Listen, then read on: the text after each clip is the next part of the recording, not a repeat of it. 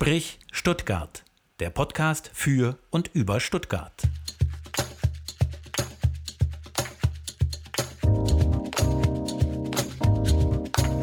Sprich Stuttgart.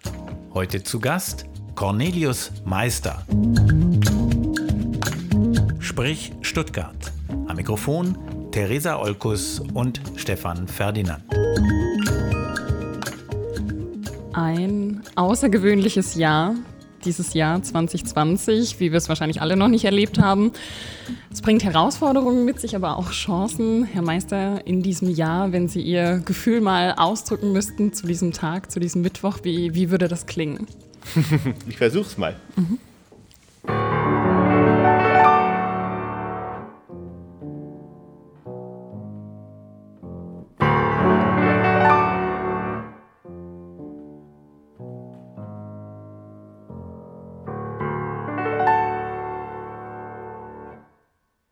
Das klang turbulent.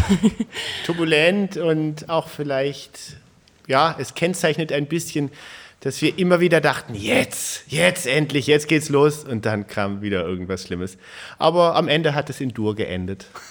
also das, auch. Genau, das wollte ich gerade fragen. Äh, es fing in Moll an. Was war es? War, kennt man es? Nein, nein, das war jetzt aus dem Stegreif. Also aus dem Stegreif. Ich, ich, improvisiere sehr gerne. Also für mich ist Musik sowieso eigentlich in weiten Teilen nicht was, was ich mir so vorher überlege, sondern was aus dem Moment entstehen muss.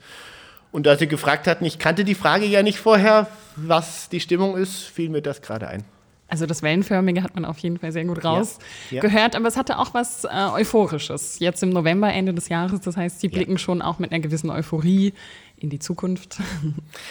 Ach, ich bin ja eh jemand, der irgendwie sich bewusst ist, so als kleines Menschlein im Rahmen von vielen Millionen, Milliarden Jahren, die dieser Planet irgendwie existiert. Ähm, ja, also wir haben es manches in der Hand, aber auch nicht alles und da müssen wir auch ein bisschen Gottvertrauen haben. Ja, mit wem haben wir es überhaupt zu tun? Cornelius Meister, Ihren Namen haben wir schon äh, genannt. Ich will Ihre Station ein bisschen skizzieren, einmal vorneweg, äh, ausführlich, damit wir das sozusagen äh, lexikalisch alles mal erfasst haben. 1980 sind Sie in Hannover geboren. Äh, und wir fragen uns, was Sie, äh, Cornelius Meister, gemeinsam haben mit Christian Drosten, in dem Jahr ja wirklich sehr bekannt, mit Juli C., mit Fabian Hambüchen oder den Xing-Macher Lars Hinrichs. Wissen Sie es noch, was Sie mit denen allen gemeinsam haben? Ja, ist Christian Drosten auch Hannoveraner? Nein. Na, ich, das hätte mich jetzt auch gewundert. Er war, wie Sie, im Jahre 2006 äh, ja. einer von 100 Köpfen Ach, von Morgen. Erinnern Sie sich daran? Das ja, war eine ja. Ausstellung im Deutschen Historischen Museum. Und da hat eine 22-köpfige, ziemlich namhafte Jury die 100 Köpfe von Morgen bestimmt. Da waren Sie also damals 26 Jahre oh, alt. Oh, ich war stolz wie Bolle.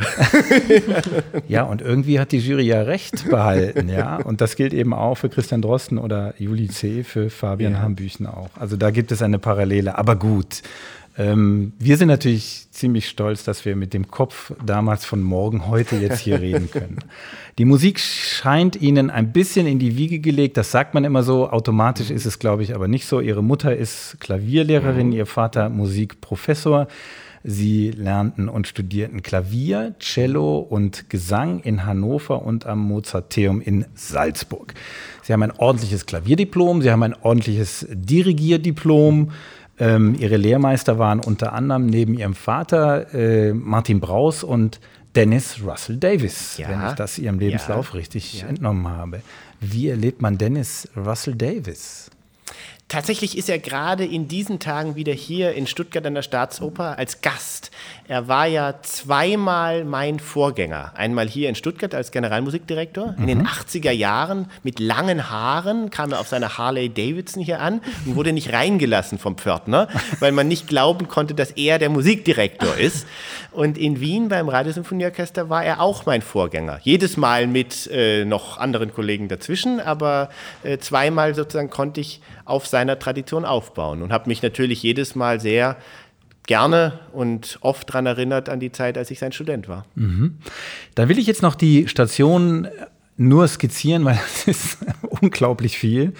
Ähm, Sie haben Einladungen erhalten an die Staatsopern in Hamburg, jetzt machen wir eine Weltreise. Hamburg, mhm. Wien, München, Covent Garden, London, Scala in Mailand, Semperoper in Dresden, Metropolitan Opera in New York, Deutsche Oper Berlin, Zürich, Kopenhagen, San Francisco, Tokio und, und, und. Sie haben Konzerte gegeben in den, mit den Orchestern von Amsterdam, Rom, Washington, Helsinki, Zürich, Tokio, Stockholm, Kopenhagen, Paris, Berlin, Hamburg oder München. Sie waren lange Jahre Generalmusikdirektor des Philharmonischen Orchesters in Heidelberg. Ja. Sie waren lange Jahre künstlerischer Leiter des ORF Radio Sinfonieorchesters. Sie waren oder sind noch, das müssen, da müssen Sie mich korrigieren, ja. Principal Guest Conductor des Yomiuri Nippon Symphony Tokyo das, Orchester. Das, das hört jetzt gerade auf. ich auf. wollte mich jetzt auf Stuttgart hier konzentrieren, mhm. auf die Staatsoper. Drei Jahre lang war ich dort äh, und wir werden auch in Zukunft zusammenarbeiten, aber eben nicht mehr als feste Position. Mhm. Gut, und seit 2018, deswegen sitzen wir hier zusammen. Mhm. Wir werden gleich noch klären, wo sind Sie Generalmusikdirektor der Staatsoper und des Staatsorchesters in Stuttgart. Soll ich, Theresa, ich rede so viel, aber so ein Lebenslauf ist ich, sehr, ich müsste die Preise ich noch sagen. Ich wollte gerade sagen, ähm, oder willst du ja, ich bin ja schon so jung. alt. Nein, ja, ich wollte gerade nee, das schon Gegenteil sagen. Ich habe nämlich ganz ehrfürchtig geschaut und dachte, hier sitzt jetzt niemand, der 65 ist und schon ja. so viele Stationen hatte. Also 100 Köpfe von morgen, ich sage es nur, mit 26. also komm, die Preise machen wir noch. Das beste mhm. Konzertprogramm, diverse Dirigentenpreise, ich liste sie jetzt nicht alles auf, alle auf. Auszeichnung Dirigent des Jahres 2018, den Preis der deutschen Schallplattenkritik, International Opera Award, International Classical Music Award und mehrfach ausgezeichnet für Education-Projekte und in Stuttgart angekommen. Man könnte sagen, Sie sind ein Star, das sind Sie auch. Und jetzt muss ich mal suchen. Wir haben ja einen Instagram-Account, ja. sprich Stuttgart Underline Podcast. Mhm. Sprich Stuttgart Underline Podcast kann jeder abonnieren. Zum Beispiel hat den Margot Underline Kulturfan abonniert und mhm. die schreibt, als sie gesehen hat, dass sie zu Gast sind bei uns, Cornelius Meister ist ein Gewinn für Stuttgart. Riesenstern dahinter. Er hat neue Ideen, bringt Modern Times in die Oper, begeistert mit einem Potpourri in der Nacht der Lieder, reden wir vielleicht noch drüber, mhm. und spielt in Corona-Zeiten auf dem Balkon, Ausrufezeichen. Seine Lied- und Klassikkonzerte begeistern mich. Applaus und Herzchen von Margot. Also ich glaube, authentischer kann man nicht formulieren, wie Sie hier in Stuttgart angekommen sind nach zwei Jahren, oder? Ach, ich fühle mich einfach sehr wohl. Und meine Frau und ich, wir haben drei Kinder, die hier auch alle zur Schule gehen. Und äh, ja, wir sind ganz bewusst hierher gekommen. Wir haben uns entschieden für die Stadt und äh, hoffen, dass wir noch lange bleiben dürfen. Vielen geht es ja so, Entschuldigung. Ah, nee, Entschuldigung, nee, bitte. Vielen geht es ja so, äh, erst hat man äh, Stuttgart nicht so auf dem Schirm, aber dann will man gar nicht mehr weg. Also äh, mal schauen, ob das Gefühl auch noch kommt. Ja, ich kannte Stuttgart schon seit ich Kind bin. Meine mhm. Tante und mein Onkel wohnen seit vielen Jahrzehnten in Möhringen und äh, daher war ich als Kind schon viele Urlaube mit meiner Familie hier. Mhm. Und äh, ja, man weiß ja immer nicht vorher, wenn man in einer Stadt ist zu, zu Besuch, dass man dann dort mal leben wird. Aber es ist lustig, wenn ich jetzt drüber nachdenke. Also, da waren wir in der U-Bahn und meine jüngere Schwester sagt, als angesagt wird Schlossplatz, was, hier gibt es einen Schrottplatz? Weil sie es halt nicht verstanden hatte. Die ganze schwäbische U-Bahn lacht unglaublich. Das sind so Kindheitserinnerungen. Das ist sehr schön. Da kommen wir noch drauf, ähm, äh, was sie hier in Stuttgart sozusagen verankert. Aber zunächst klären wir mal was anderes. Sprich Stuttgart. Ortsbeschreibung. Nämlich, wo wir eigentlich gerade sind. Wir sind nicht nur mitten in Stuttgart, Nähe des Schlossplatzes, könnte man schon sagen. Wir sind mitten in der Oper auch. Wo, wo genau in der Oper befinden wir uns heute? Im Chorsaal, der im Augenblick gerade ein bisschen verwaist ist, weil wir in diesen Zeiten, wenn der Chor probt, noch viel riesigere Räume benötigen. Mhm. Der Chorsaal ist ja nicht so besonders klein, wo wir hier sitzen, aber tatsächlich also mit sechs Meter Abstand pro singendem Menschen, da kommen wir dann hier nicht hin. Und wo probt der? Wollte ich gerade fragen, wo proben Sie? Ja, genau. Im Probenzentrum Nord. Wir haben äh, das große Glück, dass wir, ähm, ja, also äh, Probenzentrum Nord da am Löwentor, äh, relativ große Probebühnen haben für szenische Proben normalerweise, die wir aber jetzt auch für Orchesterproben nutzen. Und trotzdem können wir da, also Stücke wie die Alpensymphonie natürlich im Augenblick nicht proben, aber wir sind doch guten Mutes, dass wir einfach das machen können, was wir können. Jetzt äh, ist es ja heute, muss man sagen, Mittwoch zeichnen wir auf. Mhm. Ähm, heute gibt es wieder äh, Entscheidungen, dass ja. die Kulturbetriebe länger geschlossen bleiben. Mhm. Sie mhm. proben trotzdem unerschrocken weiter? Wir machen das ja nicht für uns, zumindest nicht in erster Linie, sondern weil wir wirklich fest davon überzeugt sind, dass eine kulturarme Gesellschaft langfristig ein Problem haben wird. Ähm, es geht dabei viel, um viel mehr als um Musik oder um Theater, sondern ähm, äh, naja, das Menschsein, äh, also das hat doch als Basis irgendwie, dass man kulturell ist. Mhm. Und äh, deswegen habe ich auch einen ganz weiten Kulturbegriff. Also für mich ist Kultur nicht gleichbedeutend mit Veranstaltungskultur und auch schon gar nicht nur mit klassischer Musik, ähm, und das alles gilt es aus meiner Sicht jetzt äh, hochzuhalten. Dazu gehört auch das häusliche Musizieren. Mhm. Nicht? Also warum muss man immer irgendwo hingehen, äh, um Kultur zu erleben? Äh, früher, als es noch keine Podcasts gab und kein Internet, hat man vielleicht mehr zu Hause musiziert. Das alles gilt es irgendwie zu bewahren. Und wir wollen, ja, wir wollen was dafür tun, mhm. dass das alle so auch sehen und mitbekommen ist ja auch äh, hoffnungsvoll, ne? einfach unermüdlich. Ja. Wir sind vorhin durch ja. die Gänge gelaufen und haben mhm. gehört, überall äh, wird gesungen, trotzdem ja. weitergeteilt. Ich denke, ähm, es muss ja irgendwo auch sein. Man könnte hoffentlich doch jederzeit wieder auftreten. Ja, und wir haben ja auch also die Besonderheit, normalerweise planen wir so zwei, drei, vier Jahre im Voraus. Also es, mhm. ich, ich, weiß schon jetzt genaue Uhrzeiten, dass ich an einem bestimmten Tag um 11.30 Uhr den dritten Satz aus einer Symphonie proben werde, in zwei Jahren. Mhm. Äh, was ganz seltsam ist und das tut uns auch ganz gut, dass wir jetzt mal ein bisschen anders planen müssen. Nur trotzdem heißt das, wenn wir jetzt nicht proben, dann können wir, egal ob im Januar oder im Februar oder im April, könnten wir nichts dem Publikum präsentieren. Das heißt also, wir müssen jetzt fleißig sein, damit wir dann an dem Tag, wenn es heißt, jetzt dürfen wir was tun, auch wirklich startbereit sind. Und vielleicht auch, um nicht wie soll ich das formulieren? Äh, das ist so wie so ein Läufer, der immer mhm. laufen muss, einfach um ja. um sich noch zu spüren mit dem, ja. was man tut? Ja, ja. Ja, einerseits unbedingt, äh, aber auch äh, ganz real. Also, also das sind ja Leistungssportler, also mhm. Sänger, auch unsere äh, Kollegen vom Ballett. Wenn die auch nur eine Woche oder zwei Wochen nicht trainieren, äh, dann haben die einen Trainingsrückstand. Mhm. Und äh, dann können die das, äh, wenn man so will, sogar messen. Also wie eben halt ein Läufer auch messen kann, dass er dann vielleicht zwei Zehntelsekunden langsamer ist. Und ähm, das, also unsere Kollegen vom Ballett, die haben in der Zeit, wo sie hier eben auch nicht trainieren, durften, das war so im Frühjahr, späten Frühjahr, äh, da haben die einen Tanzboden nach Hause geliefert bekommen vom Ballettdirektor, mhm. vom Ballettintendanten. Äh, sehr klein, und ich weiß nicht, wie das mit den Nachbarn war, wenn man da trampelt. Aber einfach, naja, also die Gefahr, dass die dann nach drei Wochen ankommen und, und, und, und also das, das, das wäre das wär zu groß gewesen, das Risiko. Mhm. Also das Trainings, ja. Jetzt sind wir vorhin äh, vor der Oper vorbeigelaufen. Es hängt ein ganz großes Banner mit, mit mhm. enorm tollen Programmen, mhm. Maler, mhm. ähm, Wärter mhm. und so weiter. Was, was passiert mit den Stücken jetzt gegen das Ende, Ende des Jahres? Also weggeschmissen werden die nicht. Das auf keinen äh, Fall, das hoffen wir. wir.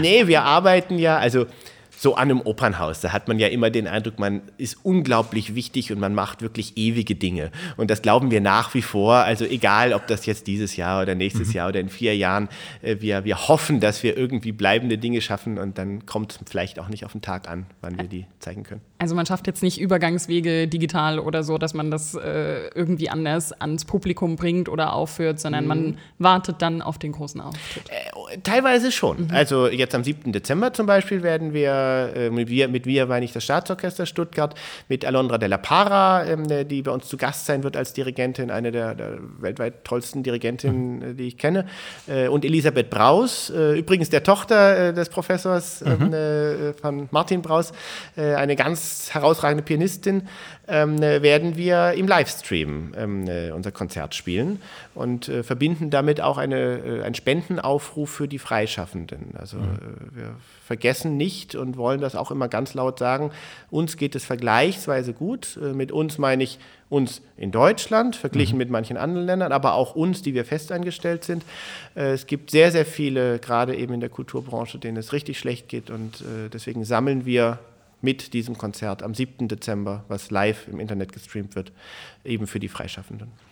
Das ist manchmal so eine, so eine mh, mm, zweischneidige Geschichte mit der mhm. Digitalisierung. Auf der einen Seite ja. heißt ja, erfindet doch mal neue Formate, das schmeißt euch ran an, an das mhm. junge Publikum. Äh, auf der anderen Seite denke ich immer, äh, ja gut, ich sehe die Kunst, äh, aber ich spüre sie nicht. Also das ist jetzt ja. sehr böse zugespitzt, ja, aber, aber mhm. Kann man das? Kann, kann man mhm. Formate so neu entwickeln, dass, mhm. dass sie diesen Brücke irgendwie oder diesen, diesen Graben mhm. schließen können? Ich finde es immer schön, wenn man äh, Medien äh, zum Einsatz bringt, dass man tatsächlich dann auch äh, einen Zusatzgewinn dadurch mhm. hat. Also wenn ich eine Operninszenierung äh, im Video sehe, mhm. dass ich halt nicht genau das gleiche sehe, was ich sonst in Reihe 15 sehen würde, sondern dass ich vielleicht ein Detail erkennen kann, ein kleines Requisit oder vielleicht eine kleine Träne auf der mhm. Wange einer Sängerin, äh, die ich sonst vielleicht nicht erkannt hätte. Also wenn ich durch den Einsatz von Medien mehr bekomme oder anderes bekomme, äh, dann bin ich da sehr dafür. Ähm, aber aufwendig dann. Das ist sehr aufwendig, ja. ja. Ja, und auch, also das erlebe ich auch äh, manchmal, dass ähm, mancher von uns sich gar nicht Gedanken macht, äh, dass das ja wirklich eine eigene Kunstform mhm. ist. Äh, Filmen von Operninszenierungen zum Beispiel. Ähm, also das ist keineswegs so, wie dass wir unsere Arbeit ganz normal machen würden und die anderen drücken bloß auf einen Knopf. Also ja. Wir zeichnen uns einmal auf. Ja, genau. Ja, ja, ja, klar. Das, und das ist das, was im Moment natürlich ja. oft so das Missverständnis ist. Ja. Stellt eine Kamera hin und dann geht das doch schon irgendwie. Also ich glaube, so einfach ist es eben nicht. Ja. Der Output muss ja auch gegeben sein. Wenn ich mir vorstelle, am Ende des Tages würde ich dann doch vielleicht bei manchen Sachen einfach lieber im Opernhaus zu sitzen, weil ja. so gut können meine Lautsprecher zu Hause gar nicht sein, dass man genau dieses Gefühl bekommt. Aber mhm. ich denke, das zeigt die Zeit allgemein, dass für bestimmte ja, Möglichkeiten es neue Wege gibt. Aber am Ende ja. des Tages sehen wir uns doch irgendwie wieder, wohin zu gehen. Hoffe ich. Mit Sicherheit. Und das ist ja auch man trifft ja auch andere. Also es geht ja nicht nur ja. darum, dass man, ja. dass man äh, Kunst erlebt, sondern man ja. erlebt sie in einer Gesellschaft. Gesellschaft ja. also gemeinsam. Das ist ja schon noch mal was anderes, oder? Man hat mir erzählt, ich weiß nicht, ob es stimmt, als die Semperoper in Dresden äh, nach der deutschen Einheit äh, re renoviert wurde, mhm. äh, hätte man in den Logen, die also für die wichtigen Staatsgäste auch verwendet wurden, äh, lauter Mikrofone gefunden von der Stasi. Und einerseits ist das natürlich ganz gruselig, dass also auch ein, ein Opernhaus verwandt ist, aber andererseits muss ich sagen, ähm, hat es mich auch beeindruckt. Also offensichtlich hat man da halt Politik gemacht in den Pausen. Und man hat sich dafür interessiert. Ähm, es war nicht unwichtig, mhm. äh, dass man äh, eine Opernaufführung eben auch zum Dis gesellschaftlichen Diskurs verwendet hat. Also ja, einerseits gruselig, aber andererseits also, also lieber wichtig sein als, mhm. als unwichtig. Also, das Opernhaus als, äh, als Austausch von Informationen. Ja, klar. Ja, ja, ja, ja, stimmt. Naja, im Foyer macht man ja auch nichts anderes, oder? Ja. Also man ja. trifft sich, man redet. Äh, es ist ja auch ein Diskurs, der da stattfindet. Nicht nur über die Kunst, aber auch über die Kunst. Das ist halt das, was im Wohnzimmer dann wahrscheinlich nicht so ist, ja. Ja, am Ende sehen wir ja doch wieder häufig die gleichen Leute. Mhm. Und wir haben ein großes Glück hier in Baden-Württemberg aus meiner Sicht, dass äh, eine ganze Reihe von Politikerinnen und Politikern sehr kunstinteressiert und auch äh, ähm, äh, also, also erfahren ist. Nicht? Also äh, angefangen von unserem Ministerpräsidenten äh, Winfried Kretschmann, ähm, äh, der oft zu uns kommt, der äh, sogar mal in einer Woche, wo er eigentlich Urlaub hatte, beschlossen hat, jetzt geht er mal viermal in die Oper. Mhm. Weil er das einfach, ja, also er hatte, er hatte Zeit, äh, all, all das zu sehen und zu hören. Und auch wenn er bei uns ist, dann sagt er, ja, das ist jetzt meinetwegen die 20. verschiedene Zauberflöten-Inszenierung, die ich schon gesehen habe in meinem Leben. Und er kann es sehr kenntnisreich vergleichen. Äh, das ist schon schön. Also wenn mhm. wir von Menschen regiert werden, äh, die halt nicht aus Pflicht zu uns kommen, sondern weil es ihnen offensichtlich wirklich Spaß macht. Also das sagen Sie jetzt aber nicht nur, weil Sie eine Einrichtung des Landes sind. nee, nee, nee, ich war auch schon in anderen Ländern und Bundesländern, habe ich das nicht gesagt. Ja. Aber an der Stelle natürlich auch, wer sind denn sonst äh, politische Vertreterinnen und Vertreter, die man häufig hier sieht? Oh ja, ist oft die, die gleichen genau, Gesichter. Komm, wir machen ein bisschen Gossip, muss sein. Ähm, also der Bundestagsabgeordnete Kaufmann mit seinem mhm. äh, Ehemann ist auch häufig bei uns zu Gast. Mhm. Ähm, Kretschmann habe ich bereits genannt. Ähm, ansonsten gibt es einige Personen äh, so des öffentlichen Lebens, die äh, aber, glaube ich, lieber gar nicht so in die in Erscheinung treten. Also die, die kommen dann ganz spät und gehen ganz früh. Also die kommen wirklich wegen der Aufführung. Die kommen nicht, weil sie gesehen werden wollen, sondern die kommen, ja, weil es ihnen, weil es ihnen ein Anliegen ist. Äh, unterschiedlich das Publikum von Oper, Konzert und Ballett, was auch sehr schön ist. Ähm, äh, Inwiefern unterschiedlich? Interessant. Also Frau Piech zum Beispiel äh, äh, kommt sehr gerne ins Ballett. Mhm. Ähm, um ein Beispiel zu nehmen. Nicht? Mhm. Also, also sie ist, glaube ich, nicht so eine Konzertgängerin, aber Ballett, große, große äh, Fan, großer Fan. Ähm, doch, es ist schon ein, ein, ein Zentrum hier, glaube ich, mhm. so das Gebäude. Deswegen haben wir ja auch äh, entschieden, dass wir gerne hierher kommen, um ja. mit ihm zu plaudern. Ja. Wer sind eigentlich wir? Wir müssen noch mal ganz kurz erzählen, unseren Hörerinnen und Hörern, äh, was das eigentlich ist, sprich ja. Stuttgart. Mhm. Ähm, und das äh, will ich gerne ganz kurz nur tun. Mhm. Es ist jetzt die mittlerweile neunte Folge, also die treuen Hörerinnen und Hörer wissen das eigentlich schon. Also sprich, Stuttgart ist ein Podcast, den wir am der Hochschule der Medien ersonnen haben, am Institut für Moderation, weil wir dort Moderatorinnen und Moderatoren ausbilden, unter anderem Theresa Olkus, die äh, dieses Programm mit Erfolg absolviert hat. Und wir gesagt haben, wir brauchen eine Plattform, wo die Absolventinnen und Absolventen ähm, mal in einem langen Format ähm, das ein bisschen einüben, wobei ich glaube, man kann sagen, üben tun wir hier überhaupt nichts mehr, sondern es macht einfach tierischen Spaß, äh, immer wieder Gäste zu haben. Das also ist das Institut für Moderation, das das Ganze äh, ein bisschen sich ausgedacht hat. Und die Theresa moderiert nicht nur jetzt hier den Podcast, sondern sie ist hauptberuflich beim Verband Deutscher Prädikatsweingüter in Mainz oh. und ist dort die Kommunikationsmanagerin. Oh. Ganz genau, so ist das. Ja, und über den Wein sind wir auch weiter in Verbindung geblieben. Ganz genau, das Bei stimmt. verschiedenen Weinproben, aber eigentlich ja. kennen wir uns ja aus dem Institut oh, wie das Klingt, ne? Ja. oh Gott. Aber so war es tatsächlich, ja. Genau. Ja, Stefan mhm. Ferdinand, den ich an der Stelle natürlich auch vorstellen möchte, ähm, Professor an der Hochschule der Medien Erfinder dieses Podcasts und er ist selbst Stuttgarter, ihm liegt Stuttgart am Herzen und deswegen sitzen wir heute hier und äh, treffen ja unterschiedlichste Leute aus den unterschiedlichsten Branchen. Heute eben an der Oper in Stuttgart. Cornelius Meister und der beantwortet wie alle Gäste in unserem Podcast den Fragebogen. Sprich Stuttgart. Fragebogen. Ja, Herr Meister, wie und wann können Sie sich erinnern, haben Sie Stuttgart das erste Mal so richtig erlebt? Bewusst erlebt, genau. Ja. Äh, tatsächlich als Kind. Also, mhm. äh, wie vorhin schon erwähnt, äh, Tante und Onkel wohnen in Möhringen und äh, ja, also, äh, keine Ahnung, wie alt ich war. Drei, vier, fünf Jahre alt. Mhm. Und ähm, wie ist es heute im Vergleich, wenn Sie das vergleichen als Kind, als Erwachsener? Sieht man die Stadt sicherlich nochmal mit anderen Augen, oder? Ja, also ich muss sagen, der Autoverkehr ist mir damals als Kind nicht so aufgefallen, muss ich gestehen. Mhm. Das stört mich sehr massiv im Augenblick. Ähm, nicht, dass ich da ein, eine Patentlösung hätte, aber das ist schon bemerkenswert. ähm, ja. Da hätten wir tatsächlich eine Frage, die später schon, was nervt in Stuttgart, auch schon äh, fast mit beantwortet. Ja, ja. Aber im Positiven, was hat Stuttgart, was andere Städte nicht haben? Ich fahre sehr gern Fahrrad und ich liebe das, dass es hier so bergig ist. Also was andere vielleicht äh, daran stört oder abhält vom Fahrradfahren.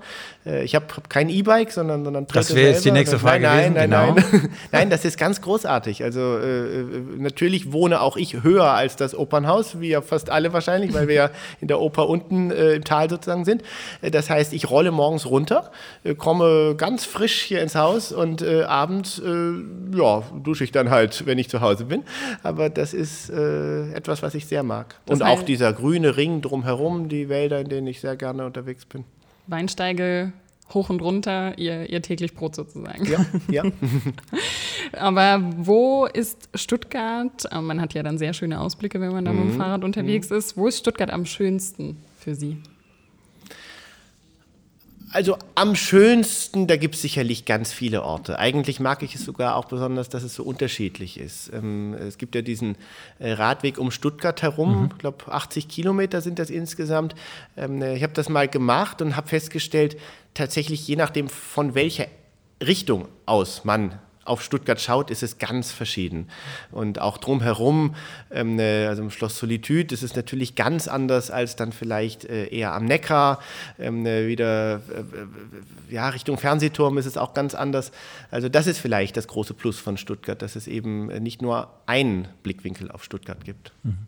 Gibt es auch Ecken, an denen Stuttgart zum Davonlaufen ist? Ach, zum Davonlaufen vielleicht nicht, aber also ähm, ja, wie gesagt, also ich musste mich ein bisschen dran gewöhnen, äh, dass ich mich mit meinem Fahrrad getraut habe, äh, überhaupt erstmal, also dann da halt so überall lang zu fahren.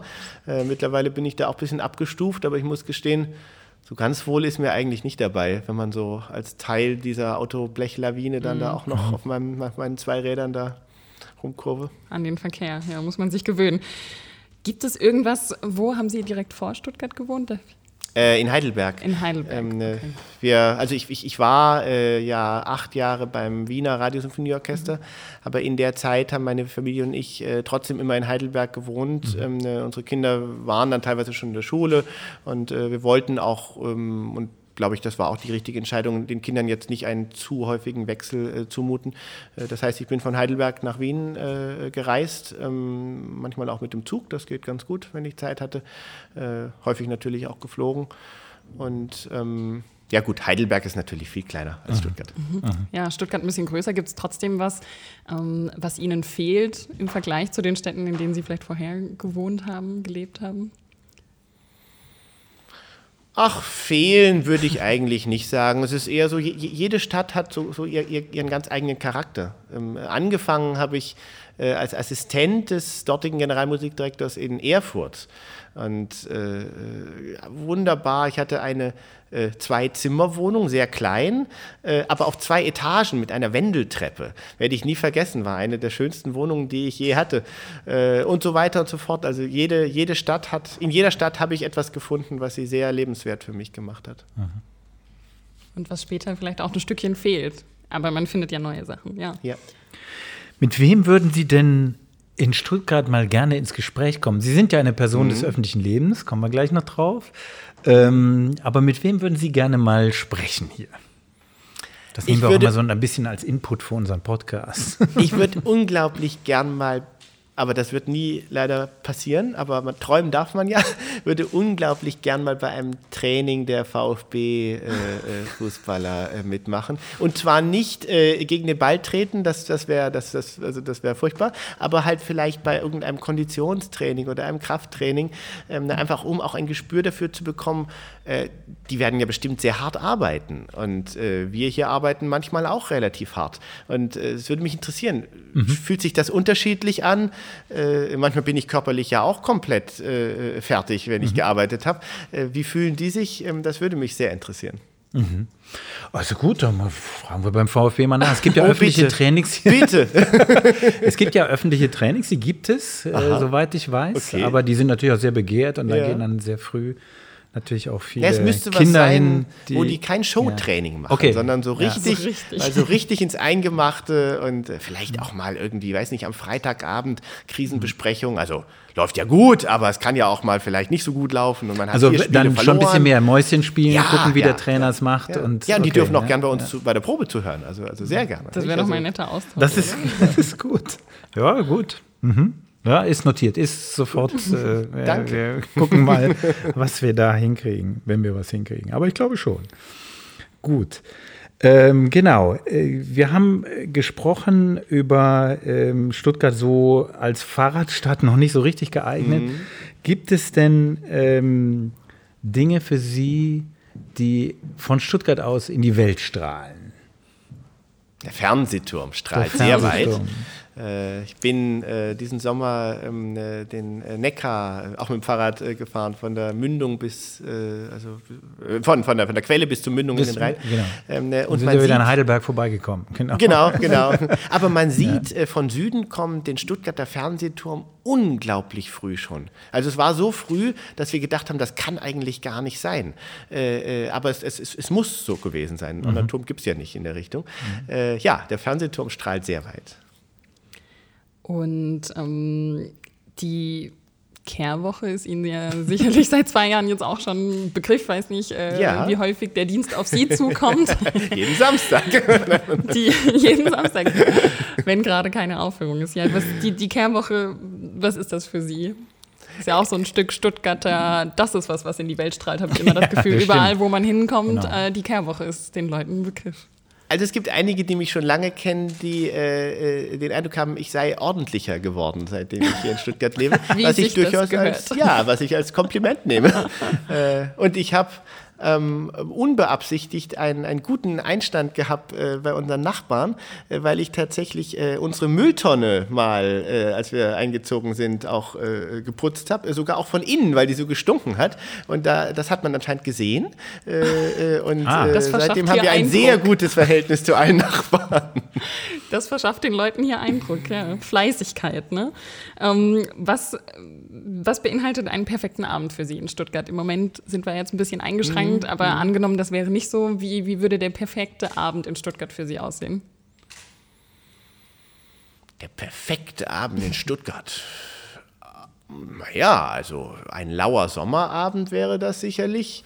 Äh, äh, wir würden vielleicht irgendwo im Schlossgarten sitzen oder auch vielleicht irgendwo im Westen. Da gibt es ja auch sehr schöne äh, Restaurants, wo man draußen sitzen kann. Ähm, also äh, gerne irgendwo draußen und äh, auch irgendwo, wo es vielleicht nicht so laut ist. Und davor ein Besuch im, in der Oper, im Theater und dann Ja, also wenn ich jetzt sozusagen äh, privat äh, äh, irgendwas machen möchte, dann würde ich vielleicht eher ähm, nicht in die Oper gehen. Denn hier wartet meistens. Arbeit. Aber schöne Arbeit natürlich. Nein, ich bin ja jeden Tag sowieso hier. Ähm, nee, mit meiner Frau, ach, was würden wir machen? Für, hm, also tagsüber würden wir vielleicht auch mal, mal irgendwie äh, in die Mineralbäder gehen oder so. Auch eine sehr schöne Gelegenheit. Und äh, würden Sie jetzt Freunden ähm, schon mal einen Tipp geben können, was man in Stuttgart unbedingt gemacht haben muss, wenn man hier zu Gast ist? Ach, das kommt ein bisschen drauf an, was, was die so, also welche Richtung die so gehen. Nicht? Also, also viele Freunde von uns, äh, wenn sie hier sind zu Besuch, gehen natürlich ins ähm, äh, Daimler-Museum, Mercedes-Museum. Ähm, äh, ja, weil man irgendwie für alle Altersklassen dort was bekommt. Äh, andere wiederum äh, besuchen auch sehr gern die Museen. Es gibt ja wirklich herausragende Museen, äh, ganz unterschiedlicher Richtung. Ähm, wiederum andere sagen, nein, ich gehe einfach wirklich gerne mal Richtung Natur. Ich erinnere mich gut, als ich mit meiner Familie, äh, äh, also wir waren gerade hier und wir waren auf der Suche nach einer Wohnung und man weiß ja, das dauert dann ein bisschen lang wahrscheinlich und äh, äh, unsere Kinder haben sich sehr schnell hier eingelegt, gelebt, aber das wussten wir ja damals noch nicht. Das heißt, also meine Frau und ich dachten, naja, es ist schon auch wichtig, dass die irgendwie hier jetzt Lust kriegen auf Stuttgart. Wir sind also auf den Fernsehturm gefahren oben und haben dort auch, auch versucht, also irgendwie eine heiße Schokolade zu bekommen. Und dann dachte ich, na, ich mache es jetzt ganz professionell und bestelle ein Kaba. So. Aber der verstand mich gar nicht. Aber ja, also das ist auch ein schöner Ausflug natürlich dort oben hin. Und wenn Sie eine Sache benennen dürften, die Stuttgart, es klang ja jetzt alles sehr positiv, für Sie noch lebenswerter machen würde, dann wäre das? Naja, also es ist kein Luftkurort hier, nicht?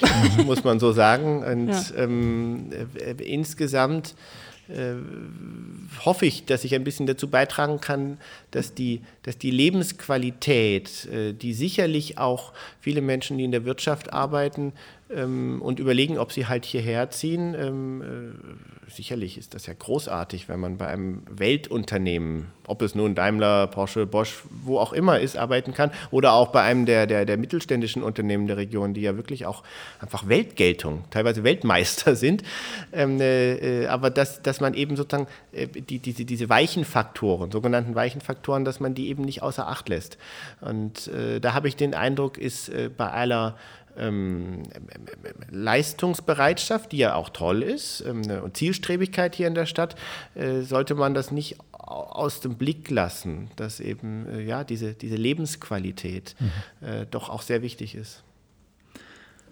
Kommen wir mal zur Musik. Ja. und dem Musikerleben. Ich will das mal so äh, formulieren. Also äh, gar nicht so akademisch, Sie haben das studiert, Nein, mhm, nein. sondern wie sind, wie haben Sie für sich Musik entdeckt? Unterm Flügel liegend. Also, im wörtlichen Sinne? Ja, ganz genau. Also, also ähm, meine äh, Mutter hat, als ich klein war, ähm, obwohl sie eine Musikschule in Hannover ähm, Lehrerin war, äh, viel zu Hause unterrichtet, äh, damit ich eben, äh, ja, damit sie bei mir sein konnte. Äh, mein Vater an der Musikhochschule hat auch häufig seine Studenten zu Hause unterrichtet, nicht ganz so häufig wie meine Mutter. Und äh, da lag ich einfach ganz oft unter dem Flügel und habe alles Mögliche mitbekommen. Habe manchmal auch gestört, indem ich vielleicht ein Pedal festgehalten habe von unten. Aber weil der Klang von unten doch nochmal ein ganz anderer war? Oder was hat Sie so fasziniert, unter dem Flügel zu liegen? Ich weiß nicht, irgendwie war ich nah dran bei meiner Mutter, habe dann ja ihre Füße direkt vor mir gehabt und äh, habe auch, also ich glaube, ich habe da nicht immer die ganze Zeit zugehört. Wahrscheinlich mhm. habe ich auch manchmal irgendein ein Lego Duplo bei mir gehabt oder, oder, mhm. oder, oder vielleicht ein Bilderbuch angeschaut, keine Ahnung. Aber äh, also so dieses Klavier, dieser Flügel, das war halt immer ein ganz normales Möbelstück. Mhm. Äh, wie auch jetzt einer unserer Söhne, als er klein war, äh, mal gesagt hat über einen, einen, einen, einen Sänger. Äh, und wir haben uns gefragt, ob der eigentlich auch Klavier spielen kann. Und dann, dann sagt unser Sohn, ganz überrascht, ja, aber der hat doch Hände, da musste doch Klavier spielen. denn, denn er, er, kannte niemanden, der Hände hatte, der nicht Klavier spielen konnte mhm. in seinem Umfeld. Also äh, tatsächlich, muss, wo Sie das so beschreiben, wir haben da eine Parallele. Ich wage mich nicht zu vergleichen, Herr Meister, aber trotzdem, meine Mutter war auch Klavierlehrerin Ach so, und ja, hat dann, am Konservatorium ja. Heidelberg äh, studiert und Ach. hat das dort gelernt. Ach. Und ich lag auch unterm Flügel. Ach. Und irgendwann. In Heidelberg? Hab, äh, das war nicht in Heidelberg. Ja, da äh, haben wir dann schon in Bonn gewohnt. Ja. Ähm, aber irgendwann habe ich gemerkt, dass das nicht in allen Familien so ist. Ich habe tatsächlich lange gedacht, ja. das muss doch überall so sein, ja. dass man zu Hause ein Instrument hat, ja. ein Klavier oder ein Flügel. Ja. Flügel, das ist ja schon sehr privilegiert, muss man ja mal sagen. Äh, bis ich dann gemerkt habe, es ist nicht so. Also es wird nicht in allen Familien gesungen, Musik gemacht. Also insofern äh, kann, ich das, äh, kann ich das gut nachvollziehen, dass man da irgendwie, oder was ihr Sohn da an Reaktion gezeigt hat, das verstehe ich absolut. Man denkt, wenn das, das ist doch normal, das gehört doch eigentlich dazu. Ist natürlich natürlich ja. nicht immer so, leider. Ja, gut. Wann, wann wurde dann äh, aus, diesem, aus diesem kindlichen mhm. Erleben mhm. ähm, ein, ein, ein Berufswunsch? Wissen Sie das noch? Also, das ist mhm. natürlich, mhm. äh, dann stellt man, jetzt können wir sozusagen eben äh, auf gleicher Augenhöhe können wir das äh, mal diskutieren, weil irgendwann ja. war das für mich auch die Frage, mache ja, ich es jetzt beruflich oder nicht? Aber das war bei Ihnen wahrscheinlich relativ früh klar, oder? Also, ich habe halt immer sehr gerne mit anderen Musik auch gemacht und äh, hatte das große Glück, dass äh, meine Eltern nicht zu den äh, Musikern gehörten, die irgendwie eine Wertigkeit zwischen den Solisten und den Kammermusikern äh, gemacht haben, sondern, sondern äh, im Gegenteil, Musik war immer eine ganzheitliche Ausbildung, die ganz viele Facetten umfasst hat. Äh, und ein Musiker, der nicht in der Lage ist, äh, prima vista, also, also, also vom Blatt zu spielen, unbekannte Werke, die, äh, deren Noten er vorher nicht kennt, einfach, wenn er die Noten zum ersten Mal sieht, zu spielen, war bei uns zu Hause sozusagen nur ein halber Musiker. Also Mu Musik war dazu da, dass man das auch manchmal vielleicht viele Monate lang hart an einem Stück gearbeitet hat, es zu, zu, zu nah, nahezu zu Perfektion gebracht hat, aber eben auch immer voller Freude äh, mit anderen zu musizieren. Und ich habe mit so unglaublich vielen Menschen Musik gemacht als Kind äh, und überhaupt gar nicht gefragt, ob die älter oder jünger oder vielleicht schon weiter oder weniger weit auf dem Instrument waren als ich.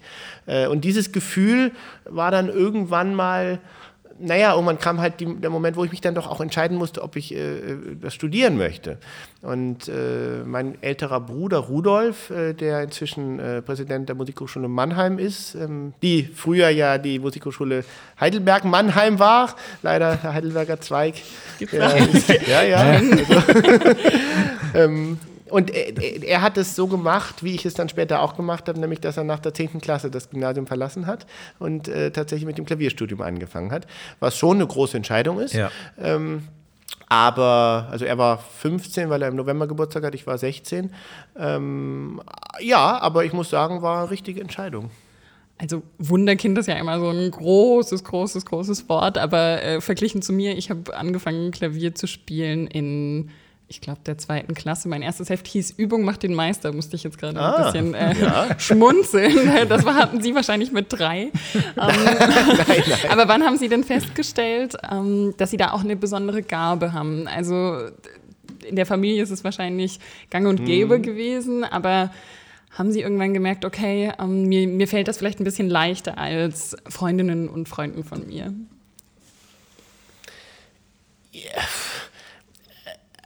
Also bei, uns war das halt nichts Besonderes, Klavier spielen zu können. Und es gab in meiner Familie immer ganz viele Menschen, die das noch viel toller konnten als ich. Deswegen habe ich mich nie gefühlt als jemand, der das irgendwie am, am besten konnte.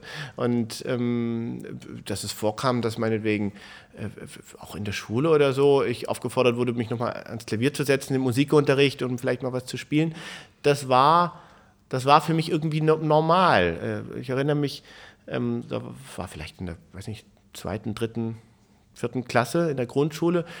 Da war ein armer Mensch, der wahrscheinlich irgendwie eine Prüfung machen musste, also, also ein Referendar oder, oder, oder ich weiß nicht.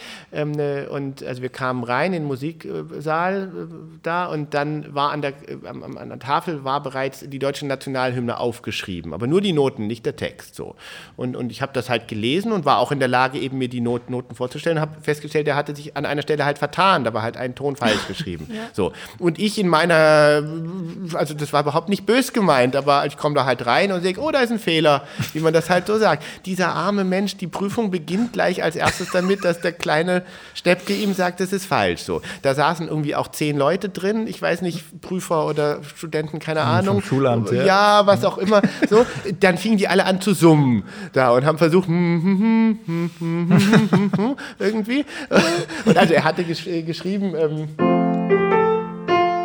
statt so, kann ja passieren, kein Problem. Aber das ist so ein Beispiel, da habe ich mich überhaupt nicht irgendwie gefühlt als, als jemand, der was ganz toll kam, sondern einfach jemand, ja, das ist halt falsch, muss man ja, muss man ja sagen. So. So, Moment mal. Ja, ähm, jetzt, haben wir ganz viel über das Klavierspielen gesprochen. Ähm, es gibt aber noch mehrere Instrumente, die Ja. Sie spielen. Ja. Wollen Sie das Repertoire mal aufzählen? Ja, also als ich vier Jahre alt war, habe ich mit dem Cello angefangen, ähm, äh, was tatsächlich mein zweites Instrument ist. Äh, denn also wann ich mit Klavier angefangen habe, das haben wir nie so ganz rausgekriegt, weil das halt eben immer so dazugehörte. Ähm, ja, so, also als ich vier war, kam dann ein weiteres Instrument dazu, Cello. Ich glaube, glaube, ich hatte ein 32. Cello. Also ein ganzes Cello oder eine ganze Geige ist ja das, was ein, ein Erwachsener spielt. Und wenn man noch ein bisschen kürzer an Körpergröße ist, spielt man ein halbes Instrument oder ein Viertel. Und ich glaube, es war ein 32. Cello. Gibt's das? Also wusste ich nicht. Ich, ja, ich, ich, also irgendwie ja. also der, der Geigenbauer, bei dem wir das ausgeliehen haben, der sagte immer, naja, das ist eine bessere Bratsche. So, also war halt ein bisschen größer. die von oben runter. ja, genau.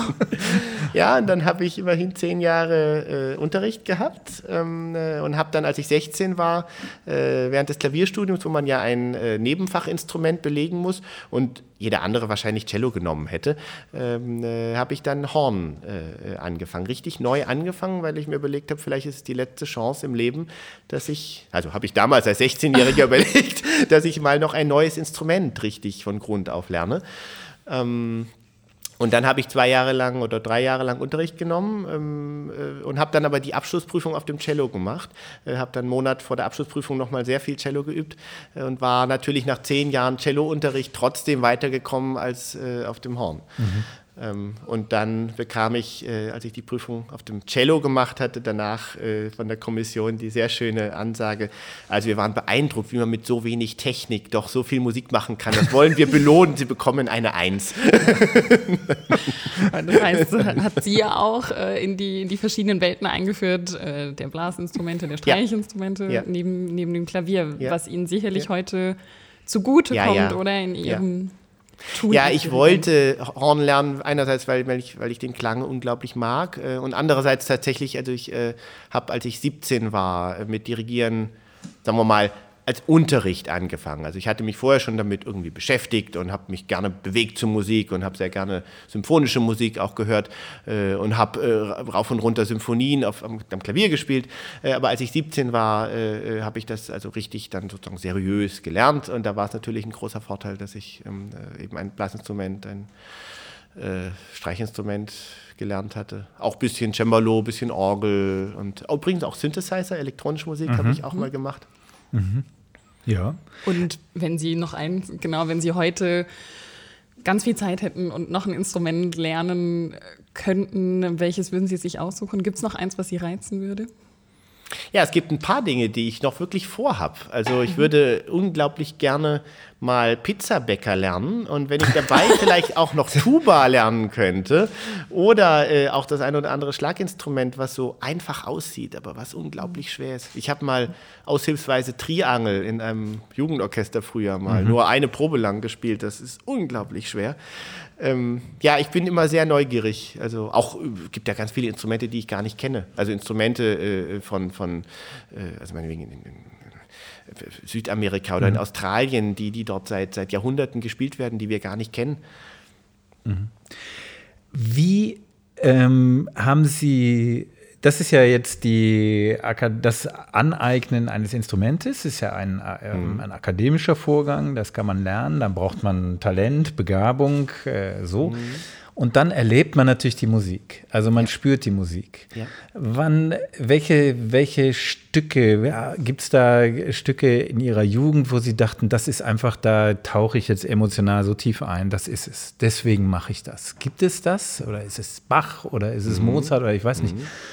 Ähm, gibt es da so Schlüsselerlebnisse, von denen Sie sagen, ja, das hat mich geprägt, das hat mich auch in meiner Entscheidung nochmal äh, bestärkt, äh, mhm. in, diesen, in diese Richtung zu gehen? Oder ist es, ist es so im Alltag drin gewesen, dass man da gar nicht mehr, nein, das kann ich mir nicht vorstellen, nein. Mhm. Ja, es gibt einige Stücke, an die ich mich sehr erinnere natürlich. Also äh, meinetwegen das, das Grieg, Klavierkonzert, äh, Klavierkonzert Amol von Edward Grieg, äh, das mhm. beginnt so.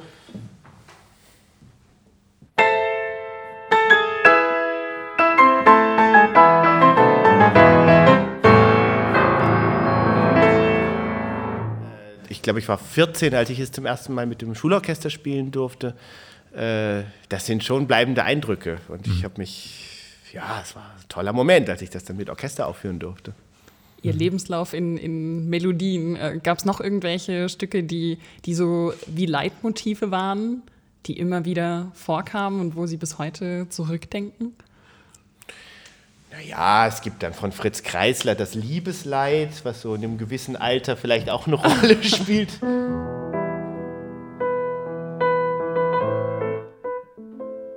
Für Geige und Klavier. Mhm. Und später, ja, die erste Oper äh, oder überhaupt die erste Aufführung, die ich in Heidelberg dirigiert habe, äh, war Tannhäuser von Richard Wagner.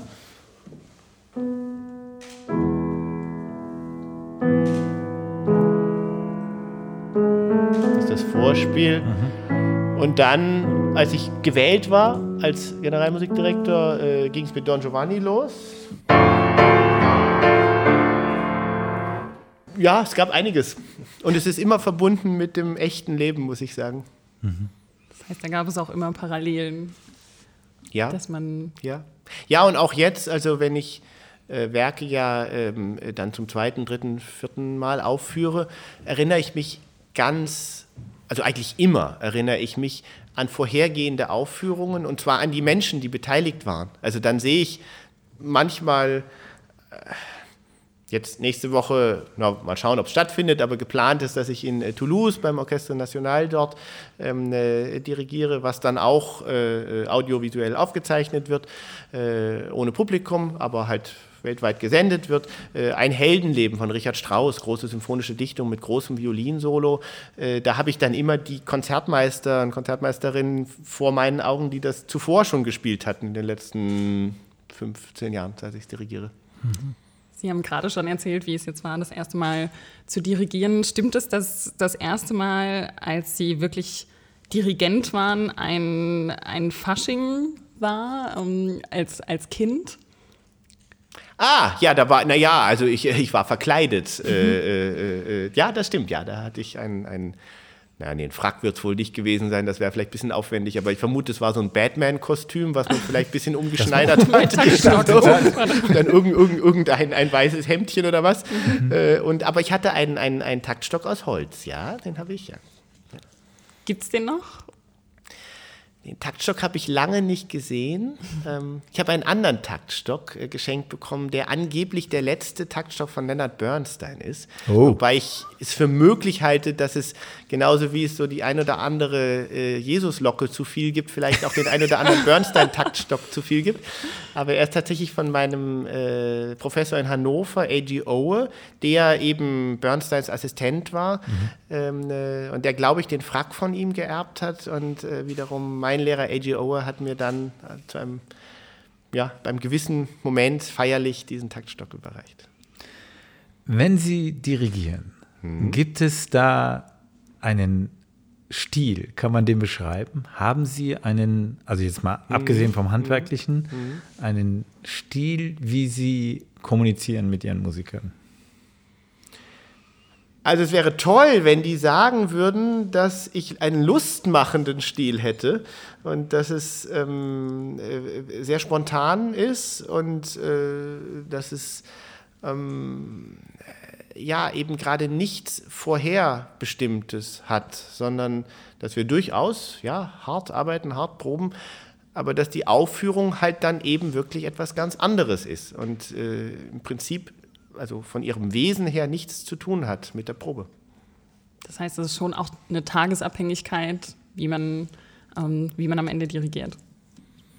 Ja, denn das, was ich tue, ist ja, ähm, ich, also im Idealfall ermögliche, ermögliche ich ja anderen, sehr gut zu musizieren. Ich bin ja der Einzige, der keinen Ton von sich gibt. Und äh, ich glaube, wenn wir Dirigenten hilfreich sind, dann indem wir anderen ermöglichen, sie unterstützen, dass sie 120 Prozent gut sind. Und zwar so gut, dass sie die Ohren weit offen haben füreinander und äh, es eben auch zusammengeht. Dass das also, naja, um sozusagen zurück zum Fußball zu kommen, elf Einzelstars machen noch keine gute Mannschaft aus.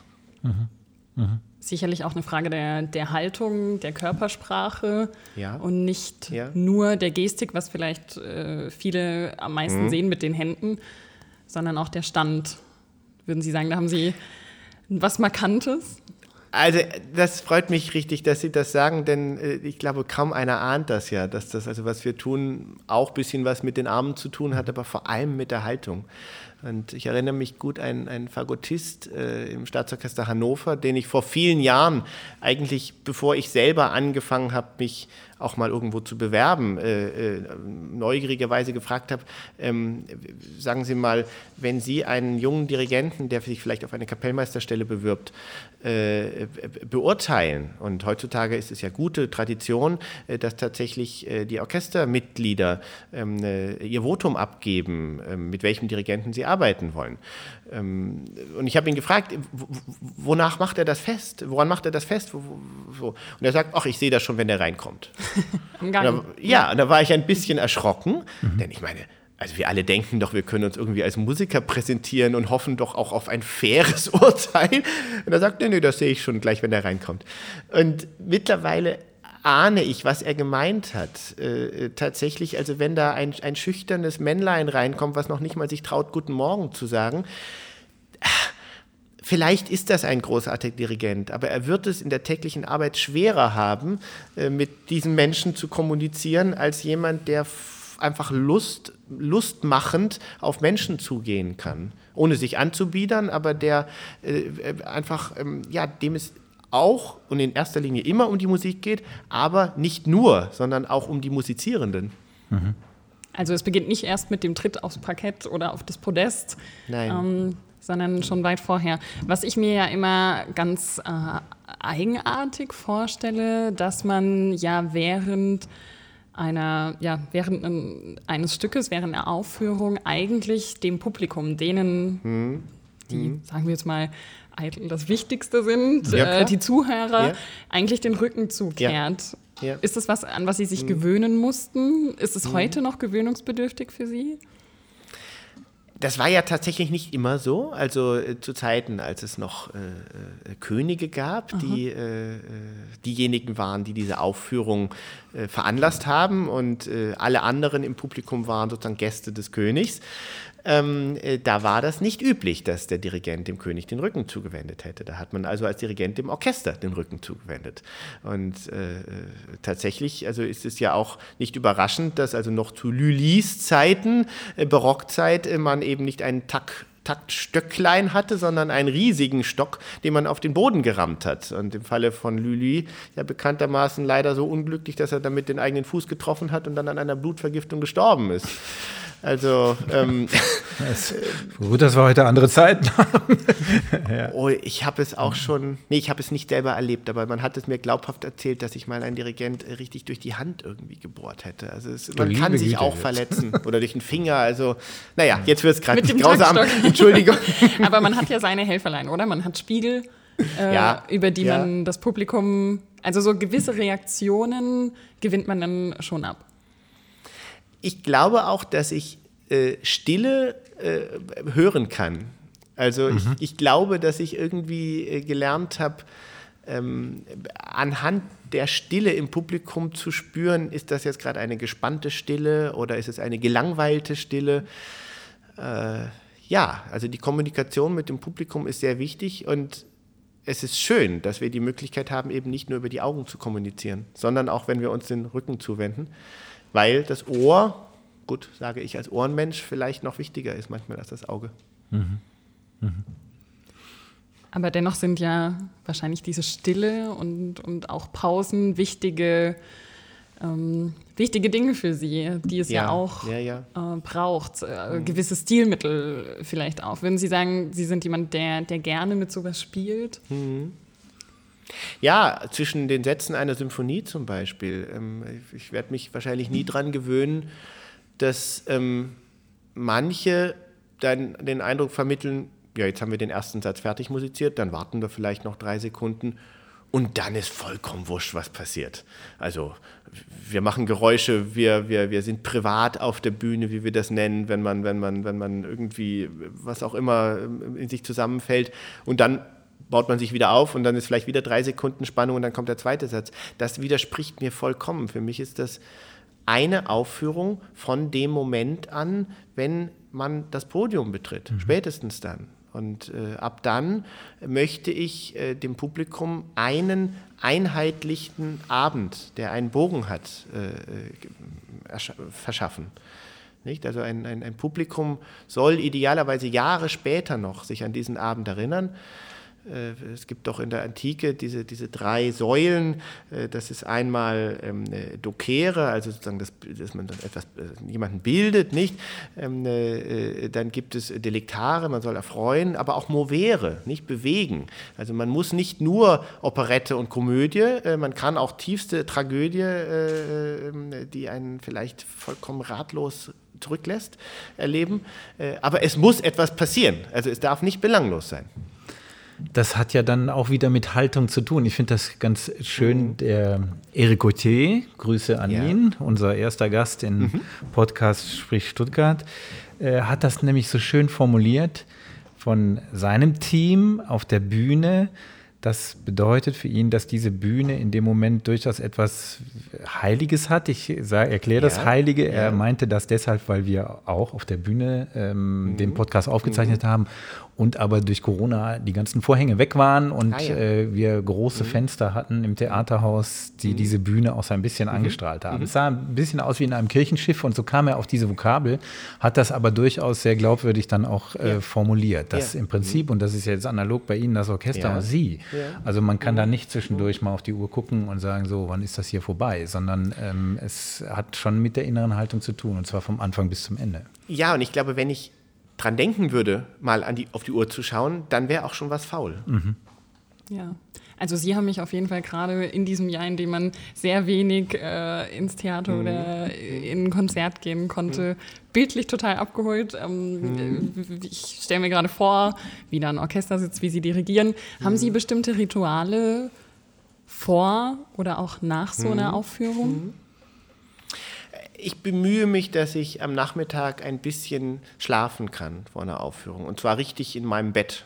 Oder wenn ich unterwegs bin in einem Hotelbett. Also das ist dann nicht ein Nickerchen äh, auf irgendeiner Couch, sondern, sondern wirklich sozusagen ein, ein Schlaf. Und dann beginnt für mich ein neuer Tag. Halt dann um 17 Uhr zum Beispiel. Und dann äh, beginne ich diesen neuen Tag, wie ich den Tag zuvor, 16 Stunden vorher oder 12 Stunden vorher schon mal begonnen habe. Ähm, naja, und dann äh, bemühe ich mich, dass tatsächlich auch mein ganzer Fokus allein auf dieser Aufführung liegt. Ähm, so als, als, als äh, Generalmusikdirektor habe ich ja sehr viel an Organisation, auch an Sitzungen, an, an, an, an Gedanken für die Zukunft, äh, die mich begleiten. Und die sind extrem wichtig für mich vor diesem Nachmittagsschlaf. Also ich äh, könnte, glaube ich, nicht so gut hier agieren, wenn ich äh, immer den gesamten Tag der Aufführung nicht ansprechbar wäre fürs Haus. Ich glaube, da wäre das Haus ziemlich verloren. Äh, oder vielleicht sogar die Woche vor einer Premiere, wenn ich an nichts anderes denken könnte. Das, das könnte ich mir, glaube ich, nicht leisten. Äh, zum Wohle des Hauses, äh, aber dann eben den, die Stunden vor der Aufführung, ab diesem Schläfchen, da bemühe ich mich tatsächlich dann äh, ausschließlich, mich um Don Carlos von Verdi mhm. oder um die Bruckner, Bruckner Symphonie zu kümmern.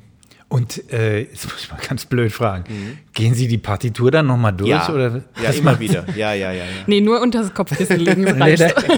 naja, aber ich meine, so ein, so ein, Profi hat das doch alles intus. Denkt man so, ja, aber das machen Sie nicht. Sie gucken das tatsächlich nochmal an oder also so oft ich kann. Ich bin, bin ein, ein, ein äh, großer Freund von sogenannten Taschenpartituren. Also das sind diese kleinen Partituren, äh, die halt so klein gedruckt sind, dass ähm, äh, man sie schlecht lesen kann auf die Entfernung. Aber ich kann sie überall hin mitnehmen. Und das tue ich auch. Also äh, auch bei Werken, die ich, äh, es gibt ja einige Werke, die habe ich jetzt vielleicht 50 oder 60 Mal in Aufführungen dirigiert, äh, immer wieder. Und ich entdecke auch immer wieder Neues. Äh, also Werke, die ich wirklich auswendig kann und die auch, glaube ich, wenn man mich nachts um drei wecken würde, äh, Dirigent ist ausgefallen, können Sie jetzt dirigieren? Äh, ja, ich schaue immer wieder rein. Das ist echt interessant, hätte ich nicht mhm, gedacht. Total. Und ja. Worauf schaut man? Also ich erinnere mich gerade an Vorspiele früher, dann ist man nochmal an die mhm. kritischen Stellen gegangen, die mhm. vielleicht sonst nicht so flüssig mhm. liefen. Ähm, oder geht man lieber von vorne durch und ist sich sicher, was eigentlich sehr, sehr sicher ist? Mhm. Ach, wahrscheinlich gibt es keine kritischen Stellen, wenn sie aufführen, oder? Äh, oh, oh, doch. ähm, ne, es ist vor allem so ein in die Stimmung da wieder reinfinden. Mhm.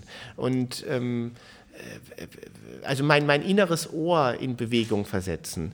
Ähm, äh, auch wenn ich mich auf den Weg mache zu proben, ähm, äh, ich mag das sehr gerne, wenn äh, mich dann auch niemand anspricht und ich halt tatsächlich auch keine andere Musik höre. Äh, leider hören wir ja viel, viel so Dudelmusik in mhm. unserer modernen Welt. Äh, das stört mein Ohr sehr. Also es fällt mir schwer, wenn ich andere Musik höre, mich auf meine Musik zu konzentrieren. Aber wenn ich keine andere Musik höre, sondern vielleicht nur Geräusche oder idealerweise kaum etwas anderes, dann, äh, äh, dann ist in meinem Ohr Musik. Und Musik heißt aber jetzt nicht nur, ich weiß, das ist ein Viervierteltakt oder das ist laut und leise, sondern ähm, das fühlt sich dann irgendwie an. So sechste Symphonie von Beethoven, die Pastorale, der langsame Satz, da hört man dann die Nachtigall und die Wachtel und den Kuckuck. Ähm, äh, und das transportiert ja eine bestimmte Stimmung. Und das spüre ich dann in mir schon und äh, idealerweise bin ich dann bei der Aufführung in dieser Stimmung. Das kommt aber vollkommen von innen. Es ist jetzt nicht so, dass Sie auf der Autofahrt oder wenn Sie mhm. mit den öffentlichen Verkehrsmitteln mhm. das mit Kopfhörern irgendwie nochmal hören, nein, tatsächlich nein, als nein, Aufnahme. Gar nicht. Nein, nein. Das nein, ist also kein Ritual. Nein, nein, nein. Also nein, also äh, dass ich das Stück nochmal in einer Aufnahme hören mhm. würde, äh, nein, das, das, das auf gar mhm. keinen Fall. Das, äh, nein. Das ist echt ich bin äh, fasziniert, weil man kann sich das so vorstellen, wenn Sie die Partitur dann vor sich haben, mhm. dass Sie diese Reise sozusagen im Kopf ja, äh, ja. machen. Das ist echt eine ziemlich schöne. Ich, ich dirigiere ja gerne auswendig ähm, mhm. und dabei geht es mir weniger darum, ob jetzt da äh, eine Partitur, ein, also ob da Noten liegen oder nicht. Da können auch Noten liegen, aber mir geht es darum, dass ich in jeder Sekunde vollkommen frei bin, äh, mitbekomme, was äh, die Mitmusizierenden äh, gerade auch vielleicht in welcher Not sie gerade sind. Also es kann ja sein, dass ich sehe, jemand hat da gerade irgendeinen Notfall, äh, hat vielleicht ein bisschen Kondenswasser in einer Klappe bei einem Holzbläser mhm. ähm, äh, und ich kriege das dann mit und kann entsprechend schon vorher darauf reagieren äh, oder was auch immer. Auch also im Theater, da haben wir ja jede dritte Vorstellung irgendeinen Notfall auf der Bühne, weil irgendwas klemmt, äh, weil einfach so viele beteiligt sind und das mhm. ist ganz normal. Ähm, äh, das ist gut, wenn ich das mitkriege und wenn ich nicht in meinen Noten hänge. Und äh, deswegen verwende ich viel Zeit drauf, ähm, wirklich die Werke zu lernen.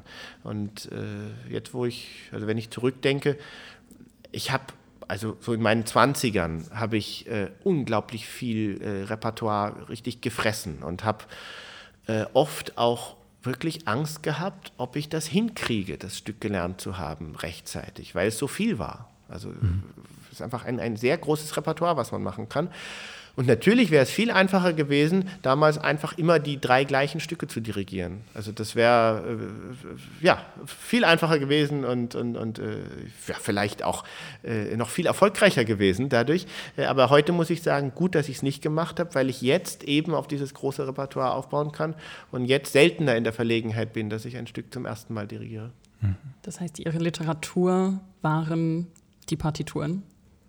Oh nein, nicht nur. Nein, nicht nur, nein, nein, auch nein, Bücher, nein, auch nein. Bücher. wir haben auch eine Gesamtausgabe von Goethe und Thomas Mann und Schiller natürlich haben wir.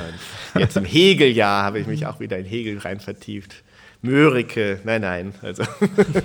Was ich mich gerade noch gefragt habe, um noch mal kurz zu der Situation zu gehen. Sie stehen vor dem Orchester und bemerken irgendwo, oh je, eine Klappe klemmt mhm. oder jemand ja. äh, hat gerade irgendwie, ich weiß nicht, einen Mini-Aussetzer oder ja, sowas. Wie ja. reagieren Sie? Jetzt sind Sie ja doch ein paar Meter entfernt von den entsprechenden äh, mhm. Spielerinnen und Spielern. Mhm.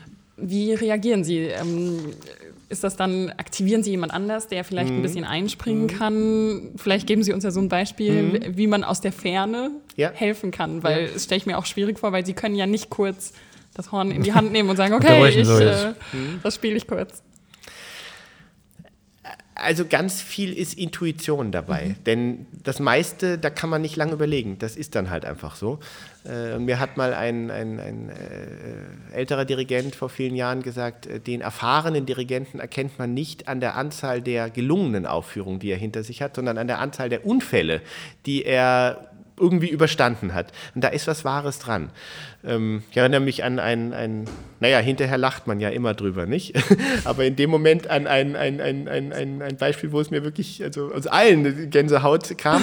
Äh, es war ein Silvesterabend, ich glaube 2003 auf 2004 äh, in Hannover. Ich war Kapellmeister und durfte die Fledermaus-Aufführung dirigieren.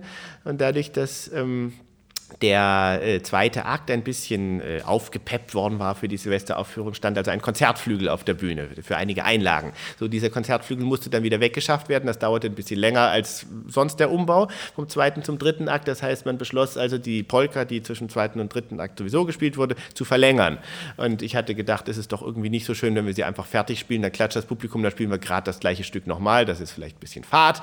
Äh, äh wir machen also äh, das so, dass wir vor der Coda dieses Stückes, vor dem Schluss, einfach noch ein paar Wiederholungen einfügen. Und irgendwie gab es halt, warum auch immer, nicht alle, die das verstanden hatten, wie das funktioniert. Und wir hörten also gleichzeitig ähm, und dazu so, und das passte halt überhaupt gar nicht zusammen und das dauerte dann auch, also eine halbe Ewigkeit. Wahrscheinlich waren es nur ein paar Sekunden, bis wir wieder zusammengeführt hat, gefunden hatten. Und da musste ich äh, sehr klar einfach ein Zeichen geben, mit wem wir jetzt mitgehen. Nicht? Eben, also, genau. Also ich habe in dem Fall auf die, die ja, ich habe auf die Konzertmeisterin, die links von mir saß, äh, gezeigt, also deutlich auf ihren Kopf gezeigt mit ihr, obwohl sie falsch war. Sie gehörte mhm. zu denen, die falsch waren. Äh, aber, aber, also ich habe einfach die Entscheidung schnell getroffen, getroffen mit ja. ihr. So. Und dann später saß, traf ich einige traurige Cellisten in der Kantine, so weiß ich nicht, 23 Uhr am 31. Dezember. Und die sagten, ähm, äh, ja, wir überlegen jetzt die ganze Zeit, was wir eigentlich falsch gemacht haben.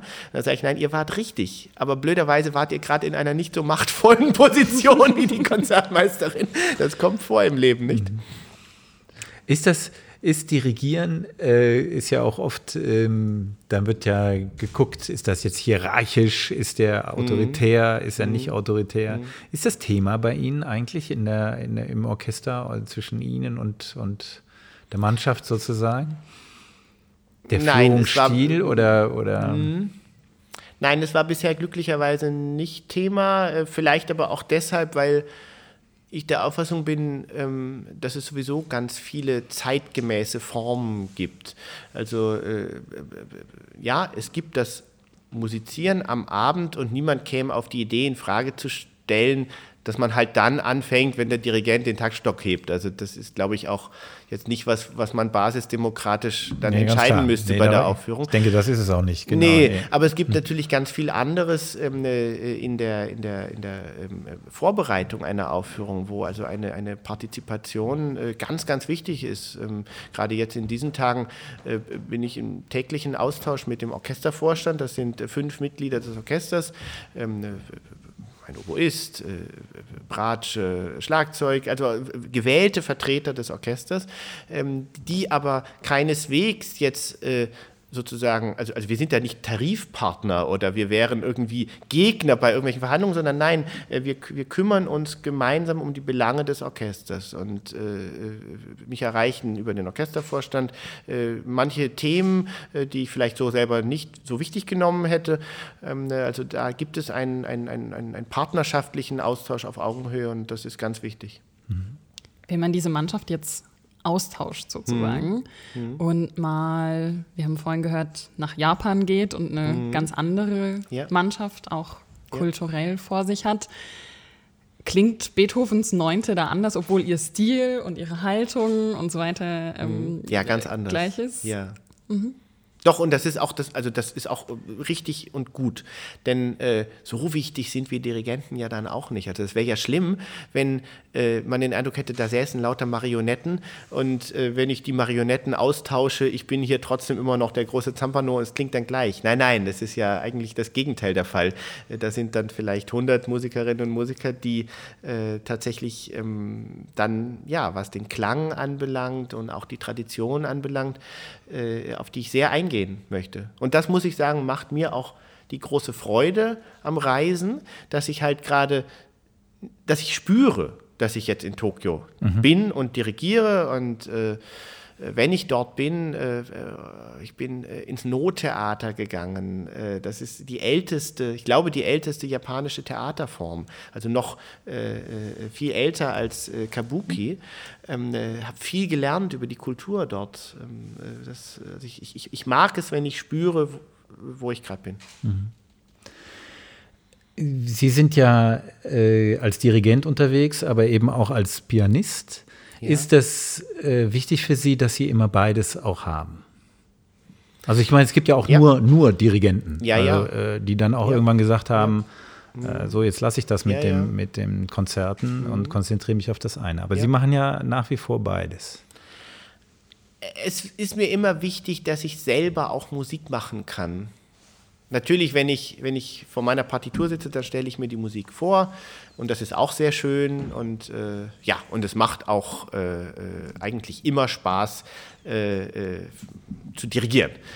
Ähm, aber tatsächlich einfach die Gelegenheit zu haben, egal ob das abends um 10 ist oder äh, beim Glyndebourne Festival in, in Südengland, äh, äh, da war ich untergebracht in einem jahrhundertealten äh, Haus, äh, äh, auch also, also, also, also wirklich sozusagen einfach gehalten, aber ich konnte aufstehen und gleich in die Scheune gehen, wo der Flügel stand und auch morgens um sechs. Und es war Sommer und es war hell und dieses Gefühl, aufzustehen und selber Töne zu produzieren an einem Instrument, äh, äh, das ist sehr schön. Und zusammen musizieren Auch, auch. das, ja. Das zieht sich ja durch ihr Leben. Ja. Das haben wir ja vom Anfang an gehört. Ja. Und wie das so ist, ziehen sich da auch Weggefährten am äh, Rande mit. Und einen davon haben wir befragt. Sprich Stuttgart. Best Buddy. Ich bin nun verbunden mit Dr. Clemens Trautmann. Er ist seit 2015 Chef der Deutschen Grammophon in Berlin. Hallo, Herr Trautmann. Ich grüße Sie, Herr Ferdinand. Bevor wir sprechen, will ich Sie ganz kurz vorstellen. Die Deutsche Grammophon, das ist ja das bekannteste und erfolgreichste Klassiklabel der Welt, kann man ohne Scham behaupten. Ich denke, jeder, der mit Tonträgern zur klassischen Musik irgendwie zu tun hatte und hat, hat jetzt den gelben Bilderrahmen vor Augen, eine 100 Jahre alte Wortbildmarke des Labels. äh, die sich ja quasi ins kollektive Gedächtnis der Klassikwelt eingebrannt hat. Und bevor Sie im Management reüssierten, haben Sie Klarinette studiert und mit dem Master of Music ein Konzertexamen abgelegt. Profi-Musiker und Profi-Manager, das ist eine seltene Kombination. Aber jetzt wollen wir nicht über Sie sprechen, sondern wir sprechen ja jetzt miteinander, weil Sie auch der Best Buddy von Cornelius Meister sind. Können Sie sich erinnern, Herr Trautmann, wann sind Sie ihm das erste Mal begegnet? Ja, das kann ich sogar ganz präzise festmachen. Im Sommer 1994 im Treppenhaus der Jugendherberge Hitzacker sind wir uns begegnet, als Cornelius Meister und ich an einem Kammermusikkurs teilnahmen. Und er fiel mir insbesondere deshalb auf, weil er an seinem T-Shirt einen Button trug. Und da stand etwas äh, Ungewöhnliches drauf für einen solchen Button, nämlich in altgriechischen Lettern Oida uk eidos. Ich weiß, dass ich nichts weiß. Äh, also das Sokrates-Zitat. Und äh, ja, so kamen wir ins Gespräch und daraus entwickelte sich dann eine kammermusikalische Partnerschaft und Freundschaft, die über Jahrzehnte äh, andauert mittlerweile. Und das ist einfach etwas sehr Schönes und Beglückendes. Und sicher auch etwas Wertvolles. Man kann sagen, Sie haben diese musikalische Gemeinsamkeit sehr schnell zu einem ziemlichen Erfolg gebracht, denn Sie haben zwei Jahre später, 1996, den ersten Preis beim Süddeutschen Kammermusikwettbewerb äh, abgeräumt sozusagen. Wieder zwei Jahre später, 98, den Radeberger Förderpreis des Schleswig-Holstein Musikfestivals und den Publikumspreis dort und wieder zwei Jahre später, im Jahr 2000, den Preis der Deutschen Stiftung Musikleben beim Deutschen Musikwettbewerb. Also Sie waren wirklich sehr, sehr erfolgreich. Verbindet das? Ja, natürlich verbindet es, wenn man gemeinsam Erfolge feiern kann. Aber das war eigentlich nicht der Kern dieser Partnerschaft und Freundschaft. Der der Kern war eigentlich gemeinsam Musik zu entdecken und natürlich dann auch selbst aufzuführen. Ähm, aber genauso haben wir auch äh, stundenlang in Partituren gewühlt und äh, stundenlang ähm, CDs. Das war ja damals und ist auch nach wie vor der maßgebliche Tonträger äh, uns angehört, ganze Symphonienzyklen darüber gesprochen und natürlich äh, unendlich viele Proben, denn so eine ja, wirklich ganz, ganz äh, intime, reibungslose ähm, kammermusikalische Partnerschaft entsteht einfach durch ähm, sehr, sehr viel gemeinsames Musizieren und sehr, sehr viel Probenarbeit.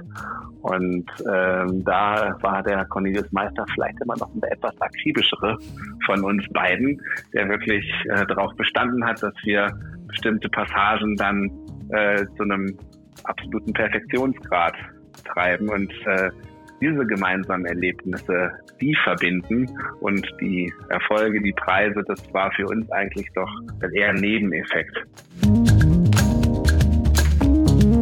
Was auch was Unglaubliches Verbindendes ist und war, sind gemeinsame Reisen, weil man wirklich mal äh, mehrere Tage oder ähm, wenn es eine Tournee ist, dann auch vielleicht mal zwei, drei Wochen am Stück unterwegs ist und da sich ganz, ganz eng aufeinander einlassen kann und darf und muss und äh, tolle Gespräche hat. Also da äh, gibt es auch schöne Geschichten, die zu erzählen wären, wenn wir ein bisschen mehr Zeit hätten. Sie haben das angesprochen. Es ist schön zu sehen, wie Cornelius Meister die Musik entdeckt. Versuchen Sie das mal in Worte zu fassen, wie er die Musik aus Ihrer Sicht entdeckt. Das ist ja ein Prozess, einerseits das Intellektuelle, sich äh, nähern über die Noten, über die Partituren, andererseits etwas Hochemotionales. Wie geht aus Ihrer Sicht Cornelius Meister daran? Ich glaube, die beiden Stichworte, die Sie gerade genannt haben, sind äh, sehr wichtig. Einerseits die intellektuelle Durchdringung, andererseits aber das emotionale Verständnis, das, das Mitfühlen und äh, kenne ganz wenig Musiker, bei denen beides so, so ausgeprägt ist wie bei äh, Cornelius. Beide Aspekte des Musizierens, des musikalischen Gestaltens, des Hörens äh, wirklich so äh, in einer wunderbaren Balance sind.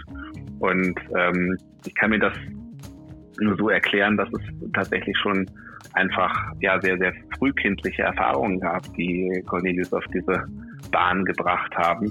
Ähm, dass er nämlich wirklich, wenn sein Vater Klavierprofessor in Hannover oder seine Mutter, wunderbare Pianistin, Klavierlehrerin, wenn äh, sie unterrichteten, dass Cornelius da schon ähm, unter dem Flügel lag und gewisserweise äh, die Struktur der Musik, aber auch äh, die Vibrationen so aufgenommen hat. Und ähm, ja, das ist wirklich eine eine Durchdringung von Musik, äh, vor der ich auch selbst immer so als musikalischer Partner ähm, staunend stand, dachte, ah ja, Cornelis hat er kapiert, wie das ja hier zusammenhängt und wie man diese Stelle Tempo rubato gestalten muss. Und ähm, das ist ähm, ja eine große, große Gabe, die letztlich ein bisschen auch ein, ein Mysterium bleibt. Jetzt ist er auf der ganzen Welt unterwegs. Äh, eigentlich praktisch kein Haus, das er nicht kennt, das er nicht bespielt hat in irgendeiner Art und Weise. War das eigentlich zu Ihrer Zeit schon absehbar, dass er, dass er ein Star in seiner Szene werden wird? Also um ehrlich zu sein, ja. Ja, diese wirklich unglaubliche Verbindung aus, aus, aus handwerklichen äh, Fähigkeiten als Pianist und als Dirigent hat er schon sehr, sehr früh dann auch Dirigierunterricht und Schlagunterricht genommen in Hannover und in, in Salzburg. Ähm, das war schon sozusagen die Feinheit des Gehörs. Das war schon was Außergewöhnliches damals. Das haben alle sofort äh, mitbekommen. Und ich denke jetzt gerade nochmal an diese Jugendherberge in Hitzacker. Ja, und da haben wir natürlich abends dann häufig auch noch bis in die Nacht ähm, Kammermusik, äh, Blattspiel-Sessions gemacht und Cornelius äh, spielte die schwersten Dinge ähm, vom Blatt und äh, das ist vielleicht eher was für die Experten hier unter den Zuhörern. Es gibt nicht nur Kreuze und Bs als Vorzeichen äh, in der musikalischen Notation, sondern es gibt auch Doppelkreuze und Doppel-Bs. Ja? Und während Cornelius ein so schweres spätromantisches Stück mit eben äh, zwei Doppelkreuzen und äh, und glaube ich einem normalen Kreuz spielte, meinte er dann, oder nee, glaube ich, drei Kreuze und zwei Doppelkreuze, meinte er, ah, sieben Kreuze mit fünf Fingern, das habe ich auch noch nicht gemacht. Also sozusagen, während er das Stück äh, vom Blatt las und äh, die Tasten umsetzte, hat er auf einer Meta-Ebene noch reflektiert, dass eben sieben Kreuze waren, die er gerade mit fünf Fingern gespielt hatte. Ja, also es war schon echt äh, damals ein Phänomen. Und äh, natürlich weiß man, weiß man nie, in welche Richtung sich solche Begabungen entwickeln. Aber Cornelius hatte, glaube ich, immer auch ein, ein Umfeld im Elternhaus, äh, seine Professoren, äh, die, die Musiker, die Freunde, mit denen er sich umgab, wo alles das sich organisch äh, entwickeln konnte und wo das dann Schritt für Schritt wachsen konnte. Also das klingt ja fast ein bisschen nach Genialität. Ich, man muss ein bisschen vorsichtig sein mit diesem Begriff, aber ich kann mir das sehr gut vorstellen, dass in so einem Augenblick äh, einem die Kinnlade natürlich nach unten fällt, mit welcher Lässigkeit. Ja, so war's. Ich würde gern mal äh, auf diesen Punkt kommen, den Sie gerade angesprochen haben. Er dirigiert. Sie haben ihn als Dirigent sicher auch erlebt. Dann nicht mehr als eigener, als, als, als partnerschaftlicher Musiker, sondern vielleicht als Zuschauer. Wie ist er als Dirigent aus Ihrer Sicht? Das ist ja immer so ein bisschen, da hat ja jeder so seinen Stil. Oft sind sie sogar umstritten und ist sich hierarchisch und streng. Wie ist er?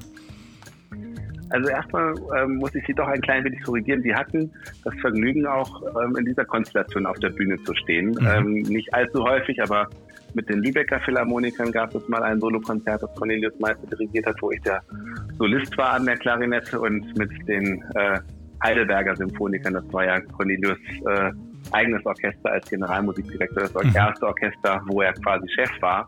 Und da haben wir tatsächlich gemeinsam auch musiziert. Ah, okay, das ähm, wusste ich nicht. Was mhm. natürlich besonders toll ist, wenn man sich als Solist absolut geborgen fühlt, weil natürlich ein Kammermusikpartner, mit dem man hunderte von Stunden ähm, gemeinsam schon musiziert hat, äh, jede kleinste Regung, jedes kleinste Problem sofort spürt und dann da unterstützt und äh, man einfach gemeinsam sehr, sehr intensiv gestalten kann.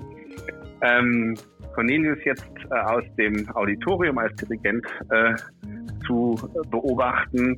Ähm, das ist auch eine spannende Erfahrung. Und ähm, was als erstes mir da in den Sinn kommt, ist einfach ähm, nochmal diese handwerkliche Souveränität, die er hat. Und das sagen auch die ganzen großen Dirigenten, dass zunächst erstmal einfach im wahrsten Sinne des Wortes Handwerk ist, was man da tut. Ähm, einfach sozusagen, ja, die, die, die, die Schläge so anzuzeigen, die, die Zählzeiten, dass äh, die Musiker da folgen können und darüber hinaus eben auch natürlich die Gestaltung äh, vorzugeben. Und ähm, da hat man nie das Gefühl, dass, dass Cornelius da irgendwie ins Schwitzen kommt oder dass er sich da mal im wahrsten Sinne des Wortes verschlägt.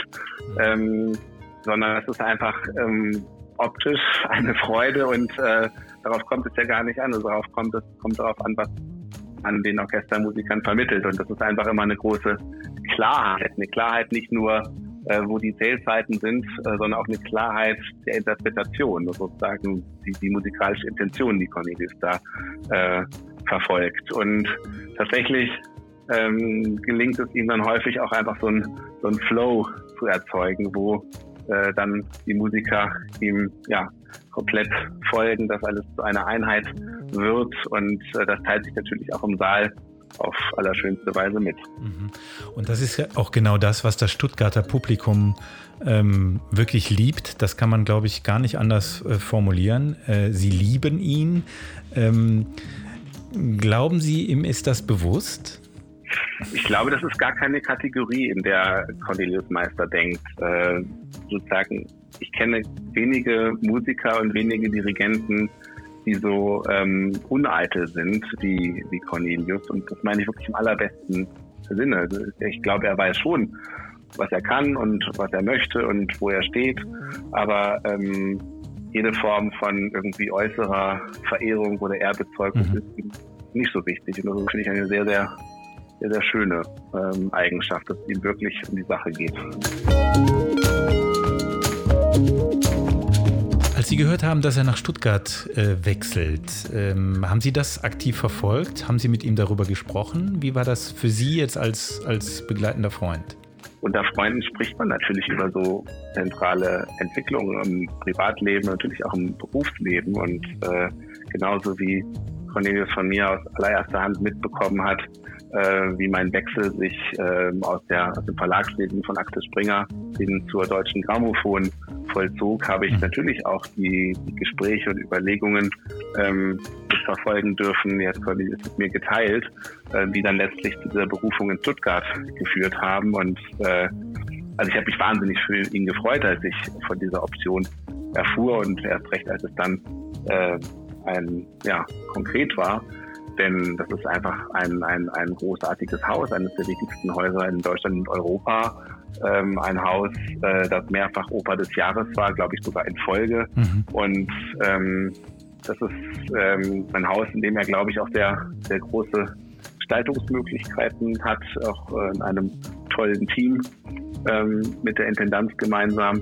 Und ähm, also, so wie ich das jetzt verfolgt habe, ähm, ich muss peinlicherweise gestehen, dass ich noch keine Aufführung dort erlebt habe, aber das haben wir uns äh, dringend vorgenommen, das nachzuholen, bis dann der Lockdown kam. Ja. Ähm, aber so wie ich das aus Erzählungen erlebe, ist das einfach eine, eine, eine tolle Teamarbeit. Und gerade der Lockdown hat das Team, glaube ich, auch nochmal eng zusammenwachsen lassen aus meiner Wahrnehmung von außen. Denn äh, diese mehrere hundert ähm, Konzerte und Aktionen, die es da gab ähm, im, im Frühjahr und bis, bis heute, ähm, das ist wirklich etwas, ähm, was in Deutschland ähm, nahezu singulär ist, dass ein Haus sich wirklich so ähm, engagiert, ähm, auch für äh, die Gemeinschaft, für die Kommune und äh, da wirklich Kultur und Musik äh, in, ähm, ja, in die Stadt trägt. Das äh, erlebt man leider nicht, nicht überall. Vielleicht sind auch die Rahmenbedingungen nicht überall so günstig, aber ähm, viele Häuser sind ja schlicht geschlossen und das mhm. ist äh, natürlich eine, eine Schande.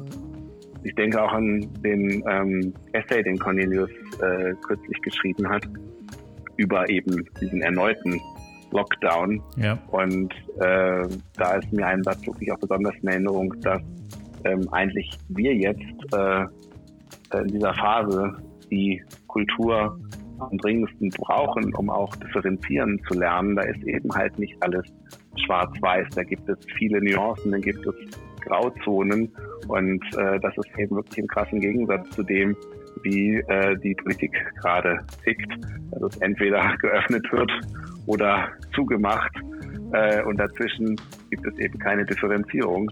Das äh, hat Cornelius ja wirklich sehr schön auf den Punkt gebracht. Vielen Dank, Clemens Trautmann. Ja, ich bedanke mich und äh, so viele Dinge sind ungesagt. Wenn Cornelius Meister das hören sollte, ganz, ganz liebe Grüße und ähm, ich freue mich schon auf unsere nächste gemeinsame Aktion. ein Button mit Ich weiß, dass ich nichts weiß und gleichzeitig äh, sieben Doppelkreuze oder mehrere Doppelkreuze ist schon eine gewisse Art von Understatement, oder? Also Clemens Trautmann ist mein, mein bester Freund. Äh, ich glaube, es ist deutlich geworden. Und ähm, er hat äh, interessanterweise ähm, gar nicht so viel Intimes erzählt. Also äh, er hatte mich vorher gefragt, äh, was darf ich denn alles sagen? Denn äh, ich wusste ja, dass sie miteinander telefonieren würden. Mhm. Und ich habe ihm geantwortet mit einem abgewandelten Zitat äh, aus Don Giovanni. Ähm, wenn Leporello seinen Herrn Don Giovanni auch fragt, was darf ich denn alles erzählen? Nämlich Donna Elvira, erzählen. Und Don Giovanni erzählt, sag ihr nur alles. Und darauf folgt dann die Registerarie, in der Leporello erzählt, welche furchtbaren Taten er schon alles äh, äh, erlebt hat. So, ähm, äh, also deswegen, also Clemens Trautmann war ja ganz zahm. ich wollte gerade sagen, er hatte den Sind wir natürlich neugierig, welche Geschichten erzählen. Och, er hätte davon erzählen können, wer von uns stärker schnarcht. Ja. Oder ähm, äh, hätte davon erzählen können von lustigen Begebenheiten, wenn äh, also, äh, tatsächlich, also dass er noch hier, hier keine Aufführung erlebt hat, hängt damit zusammen, äh, wenn wir es schaffen, dass wir uns sehen, wir sprechen oft und telefonieren mhm. regelmäßig miteinander, ähm, äh, aber äh, wenn wir uns sehen, dann versuchen wir tatsächlich eben mehr wandern zu gehen oder, oder also jedes Jahr mindestens einmal irgendwie auch in die Berge. Und das führt dazu, dass dann eben ähm, ja, wir uns sozusagen mehr in der Natur sehen als im Opernhaus. Mhm. Wann hatten Sie sich das letzte Mal gesehen? Jetzt im Sommer. Ah, ähm, mhm. Tatsächlich war er derjenige, mit dem ich diese, diesen ganzen Neckar abgefahren bin am, ah, am Fahrrad. Ja. Er hat es ja angesprochen. Ähm, Sie haben ja auf äh, der äh, Website der Oper ein Statement ähm, mhm. veröffentlicht. Mhm. So werden wir die Welt nicht retten. Sagen Sie uns, was steckt dahinter? Also Sie sind jetzt mhm. sicherlich kein Corona-Gegner, der äh, auf eine Demo geht. Darum also geht ich bin schon Ihnen gegen nicht, Corona, ne? aber ich bin ja. kein Corona-Leugner. Leugner, so rum. Ja, äh, genau. Nein, aber was steckt dahinter? Welche Botschaft? Ähm, geben Sie uns mit? Ja, ich hatte den Text geschrieben äh, morgens um 9 Uhr, nachdem am Tag zuvor bekannt gegeben worden war, dass der gesamte November über äh, den gesamten November über äh, alle Theater, Konzerthäuser geschlossen äh, werden würden. Und äh, das war sozusagen eine, eine Spontanreaktion. Ähm, der Hintergrund war, dass ich auch zu denjenigen gehöre, die fest daran arbeiten wollen, dass wir die Infektionszahlen möglichst gering mhm. halten und dass die äh, äh, gerade diejenigen, die ähm, besonders gefährdet sind, äh, geschützt werden müssen. Ganz selbstverständlich, äh, dass ich ähm, äh, aber die Befürchtung habe, äh, Clemens Trautmann hat das ein bisschen angedeutet, wenn wir tatsächlich zu sehr schwarz und weiß sehen und wenn wir äh, zu wenig Möglichkeiten haben, um äh, das Denken anzuregen in einer kreativen Weise. Ähm, äh, also alles, was die, was, was die musischen Fächer sozusagen ausmacht, äh, dass dann halt eben insgesamt eine Gesellschaft Schaden nehmen wird. Und darum ging es mir.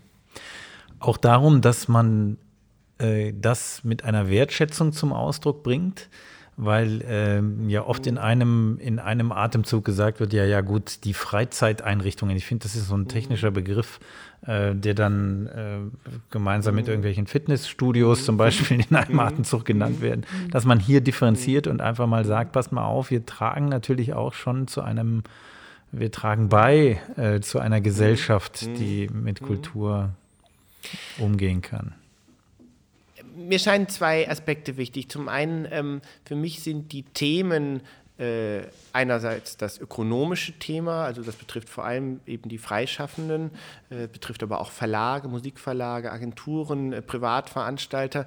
Äh, das ist ein ganz wichtiges Thema, was aber im Augenblick sehr viele Menschen auf der Welt betrifft, ähm, egal in welcher Branche sie tätig sind, mhm. Äh, ob sie eben buchstäblich genügend äh, zu essen haben werden in den nächsten Jahren.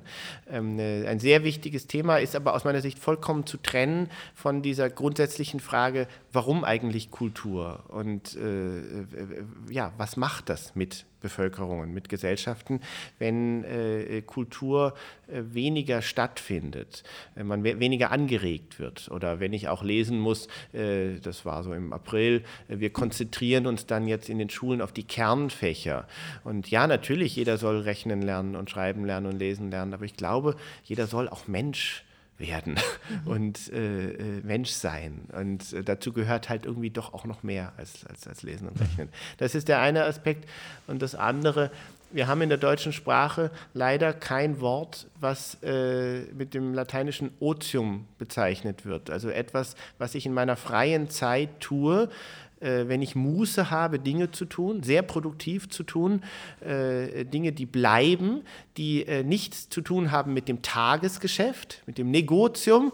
Ähm, äh, äh, und dafür haben wir halt kein Wort. Und dann kommt es manchmal zu so Verirrungen, dass man etwas mit Freizeit bezeichnet, was eigentlich ja kein abwertender Begriff ist. Ähm, äh, aber ich glaube schon, es gibt einen Unterschied zwischen in der Hängematte liegen, ähm, was auch mal wichtig ist, oder eben ähm, ja, bleibende Werte sozusagen für die, für die, für die für die Menschheit äh, und auch für uns Einzelne als Menschen zu schaffen. Haben Sie, haben Sie die Befürchtung, das geht ein bisschen unter gerade? Also durch Corona? Äh, die Befürchtung habe ich schon seit Jahren. ähm, äh, ich, äh, ja, ich glaube, wir als Menschheit hätten es bedeutend besser, wenn wir uns immer mal wieder auf Dinge konzentrieren würden, die vielleicht nicht für den nächsten Tag oder den übernächsten wichtig sind, sondern die für die nächsten Jahrzehnte wichtig mhm. sind mhm. und die für unsere Kinder auch wichtig sind. Ähm, es ist doch bezeichnend, in welchen Wellen äh, äh, Umweltzerstörung ähm, äh, thematisiert wird und wann es auch nicht thematisiert wird. Äh, vielleicht sind wir als Menschen da nicht weitblickend genug manchmal. Und ich frage mich halt, was können wir dazu tun, dass wir Menschen weitblickend werden? Und da aus meiner Sicht würde die Kultur und die äh, gemeinschaftliche Kultur, Beschäftigung mit Kultur eben ein, ein, ein, eine sehr große Hilfe sein. Äh, bitte, nein, Theresa. Ich hatte, ich hatte nur eine, eine, einen Gedanken noch. Ähm, der Peter Kümmel in der Zeit hat das mal mhm. geschrieben, dass es die mhm. Sorge gibt, äh, dass irgendwie durch Corona man vergisst, dass man hier in dieses Gebäude gehen kann, dass man ins Theater ja. gehen kann, in eine Oper gehen kann, dass das Publikum sozusagen wegbröselt äh, die, durch Corona und sie plötzlich alleine dastehen mit äh, dem schönen Schatz, den sie hier haben. Äh, teilen Sie diese Angst oder Sorge ein bisschen oder äh, dass Corona diesen Prozess jetzt beschleunigt, der Entfremdung? Die Sorge teile ich hier in Stuttgart gar nicht. Äh, wir haben im äh, Oktober, als wir äh, vor ja nicht vollem Haus spielen konnten, weil ja zwischendrin natürlich viele Plätze leer bleiben mussten, vollkommen zu Recht. Mhm. Äh, da waren die Vorstellungen innerhalb von 24 oder 48 Stunden alle ausverkauft. Äh, also die, die, die, die, der Hunger äh, nach Aufführungen war der immens groß. Mhm. Also da, hier habe ich die Sorge nicht. Aber wenn ich meinetwegen nach New York schaue, ähm, Dort äh, ist die Metropolitan Opera äh, jetzt seit vielen Monaten geschlossen, äh, wird auch bis zum Spielzeitende geschlossen bleiben. Äh, ich, es war geplant, dass ich im Mai 2021 dort äh, die Zauberflöte dirigiere, das ist jetzt schon abgesagt. Da frage ich mich natürlich schon, ob das äh, nicht bleibende Auswirkungen haben wird. Mhm. Manchmal muss man ja aber auch was vermissen, damit das einem richtig bewusst wird. Dementsprechend, ja. wir haben jetzt vorhin ja. oder auch schon viel über Herausforderungen gesprochen. Sehen Sie auch Chancen, dass mhm. es wieder mehr auf die Bühne gehoben wird, dass mhm. es doch lebenswichtig ist, dass wir Kultur brauchen, wenn die mhm. Sachen gesichert sind, die wir mhm. für den Alltag brauchen, dass wir äh, ja. essen können und so weiter. Mhm. Ähm, aber dass es vielleicht auch sichtbar wird in der Zeit, wo es nicht geht, dass es wirklich lebenswichtig ist. Es scheint mir halt notwendig, dass wir äh, uns immer auch fragen, was können wir außerhalb von Veranstaltungskultur bewegen? Ähm, und ich glaube, da da sollten wir die Zeit jetzt schon nutzen, um uns zu hinterfragen, ob die Formen, die wir kennen und die Projekte und die mhm. Formate, ob das eigentlich das Einzige ist, was wir machen können. Ich bin fest überzeugt, dass äh, Opern, also die Form der Oper auch in 50 Jahren noch ihre Berechtigung haben wird, aber sicherlich nicht allein und nicht nur. Und äh, vielleicht ist es wichtig und gut, dass wir jetzt ein bisschen nachdenken können, was wir äh, Neues erschaffen können. Allerdings kann man natürlich dann besser nachdenken, wenn man auch in einer ähm, ausgeglichenen Lebenssituation ist. Wobei vielleicht stimmt das sogar auch nicht. Also äh, denken wir an Goethe zum Beispiel, also sein äh, Briefroman Werther wäre ja nicht entstanden, wenn er sich, sicher, sich selber sicherlich nicht vollkommen dreckig gefühlt hätte vor Liebeskummer. Also vielleicht stimmt das nicht, was ich also behaupte. Der, der Leidensdruck äh, macht äh, neue Ideen vielleicht möglich. Ja, vielleicht sein. Ja. ja. ja. Aber äh, reden Sie hier in der Oper mhm. auch darüber? Genau darüber, dass Sie sagen, ja, wir brauchen neue Formate oder äh, probieren Neues aus. Sie probieren ja Neues ja. aus. Ich glaube, jetzt mit Max Herre das Beispiel ja, ja. Äh, ist ja. etwas komplett Neues gewesen, was, man, ja, was ja nicht so erwartbar ist. Ja. Es gibt hier in Stuttgart äh, Friedas Pier, mhm. äh, ein, ein, ein, Schiff auf dem Neckar, ähm, äh, das als Club, ich glaube, am 1. April hätte eingeweiht werden sollen, was dann halt nicht ging. Ähm, äh, äh, und äh, wir sind jetzt gerade dabei, äh, was, was wir mit Friedas Pier eben machen können, äh, um nur ein Beispiel zu nehmen. Äh, Im Juni und Juli haben wir eine Vielzahl von Aufführungen in Innenhöfen von mhm. Seniorenheimen gespielt ähm, Dinge, die auch schon vor März 2020 stattgefunden haben, aber die jetzt nochmal eine viel stärkere Bedeutung gewonnen haben.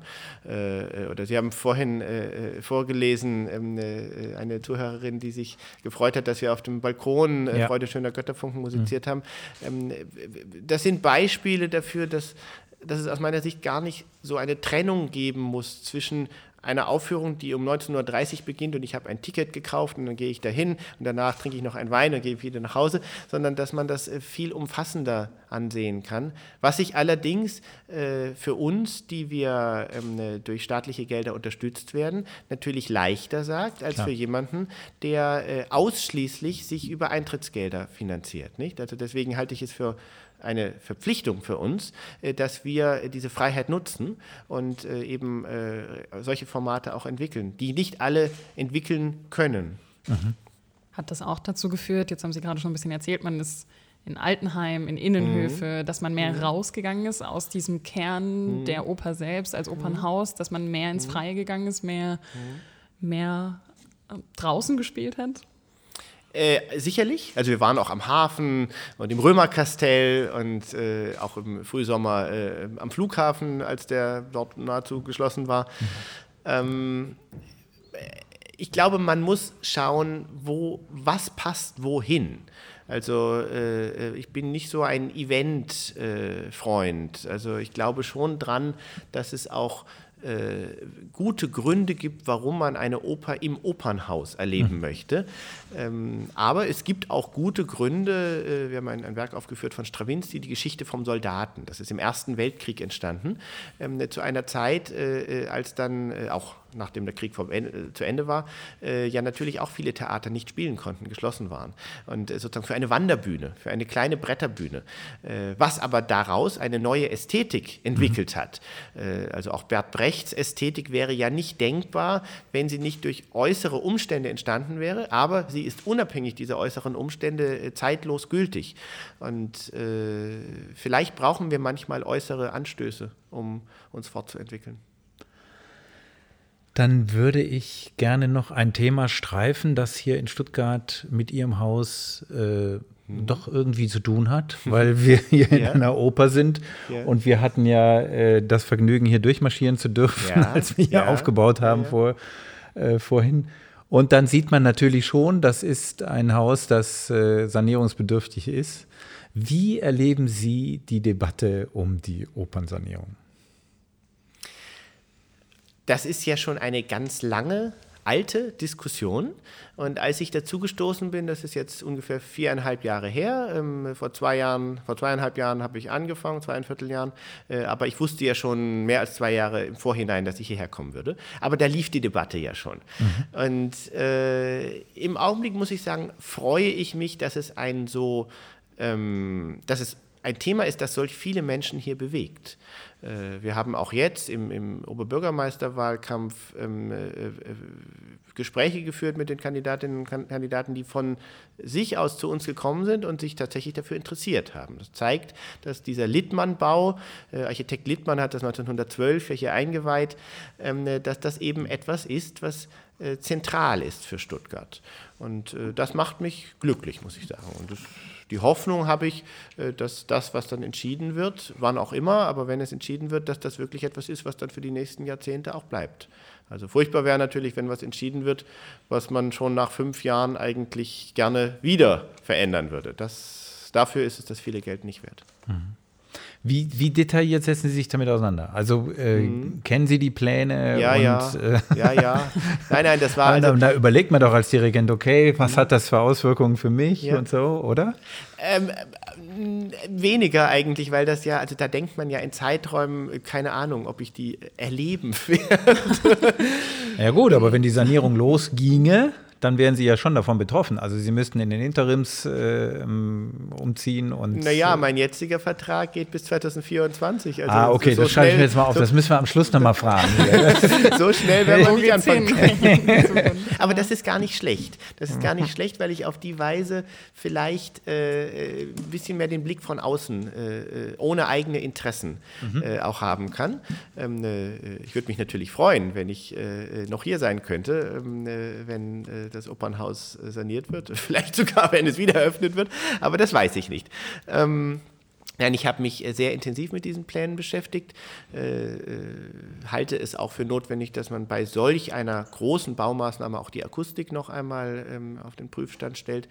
Äh, und natürlich ähm, äh, also es werden ja nicht so oft Opernhäuser, wird, äh, Opernhäuser gebaut oder saniert. Das heißt, äh, jeder Bauplaner, jeder Architekt ist angewiesen auf fachliche Unterstützung mhm. von Menschen, die in diesen Gebäuden arbeiten.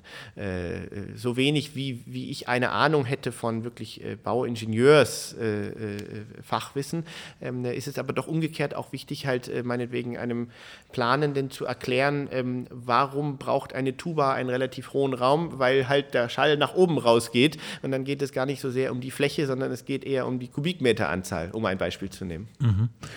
Ähm, da, weil Sie in der Welt rumkommen und unglaublich viele Häuser schon erlebt mhm. haben, wenn Sie Stuttgart da mal einsortieren, wie, ja. wie stehen wir da da? Ist das ja. hier ein, ein vorzeigbarer, auch jetzt schon, jetzt mal mhm. unabhängig von der Sanierung, ja. äh, ein, ein Bau, der, den, der seinesgleichen sucht?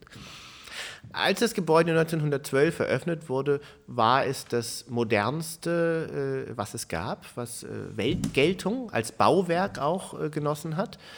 Äh, man hatte ja auch äh, Richard Strauss, den damals berühmtesten Opernkomponisten, äh, gewonnen, seine Ariadne auf Naxos hier in Stuttgart, in dem damals kleinen Haus, dem Vorgängerbau des Schauspielhauses, der im Zweiten Weltkrieg zerstört wurde, ähm, dort zur Uraufführung zu bringen.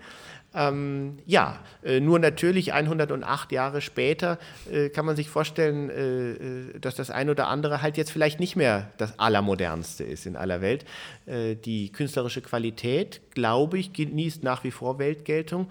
Äh, nur man sollte sich darauf nicht ausruhen, denn wenn die baulichen Gegebenheiten jetzt noch so sind, dass man wenigstens spielen kann, dann werden sie, wenn man nicht etwas tut, in 20 Jahren vielleicht so sein, dass man auch gar nicht mehr spielen kann, nicht mal mehr schlecht.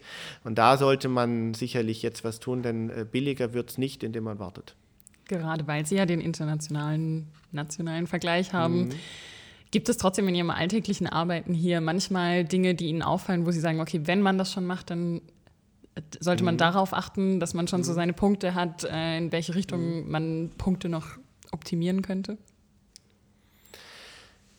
Ganz wichtig in einem Opernhaus scheinen mir die Wege und die Beziehungen der einzelnen Räume zueinander zu sein.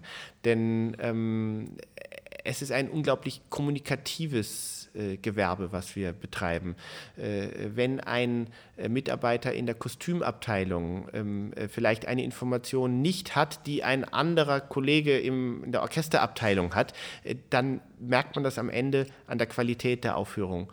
Und äh, deswegen kommt es sicherlich nicht nur darauf an, zu sagen, äh, diese Abteilung braucht so und so viel Kubikmeter, sondern am Ende auch, äh, wie ist das denn alles miteinander verzahnt? Und mhm. ich glaube, es ist auch ganz wichtig, dass äh, wir die Chance nutzen, um ein Opernhaus äh, für die gesamte Bevölkerung äh, äh, auch sichtbar zu sein. Also, dass man beispielsweise in den Foyers äh, nicht nur Opernbesucher ähm, versammelt, äh, die da vielleicht eine halbe Stunde vor der Aufführung sein werden, sondern ähm, äh, äh, Schülerinnen und Schüler. dass man, wie das in modernen Büchereien oder Buchhandlungen der Fall ist, manchmal, dass man dort einfach auch gerne ist dass mhm. man, dass man, dass man, dass man. Also dass es Teil des öffentlichen Raumes wird? Ganz genau. Mhm. So, und wir haben, wir, haben, wir, haben, wir haben das Glück, dass wir eben zentral in der Stadt sind, am Eckensee, äh, dass das ein Ort ist, so wie es teilweise abends, also wenn ich spät abends äh, aus der Oper rausgehe, äh, ähm, äh, jetzt im Augenblick weniger, aber, aber früher saßen da ganz viele Jugendliche auf den Operntreppen Treppen, ja. und äh, äh, haben friedlich einfach ihren Abend dort verbracht. Sehr, sehr schön.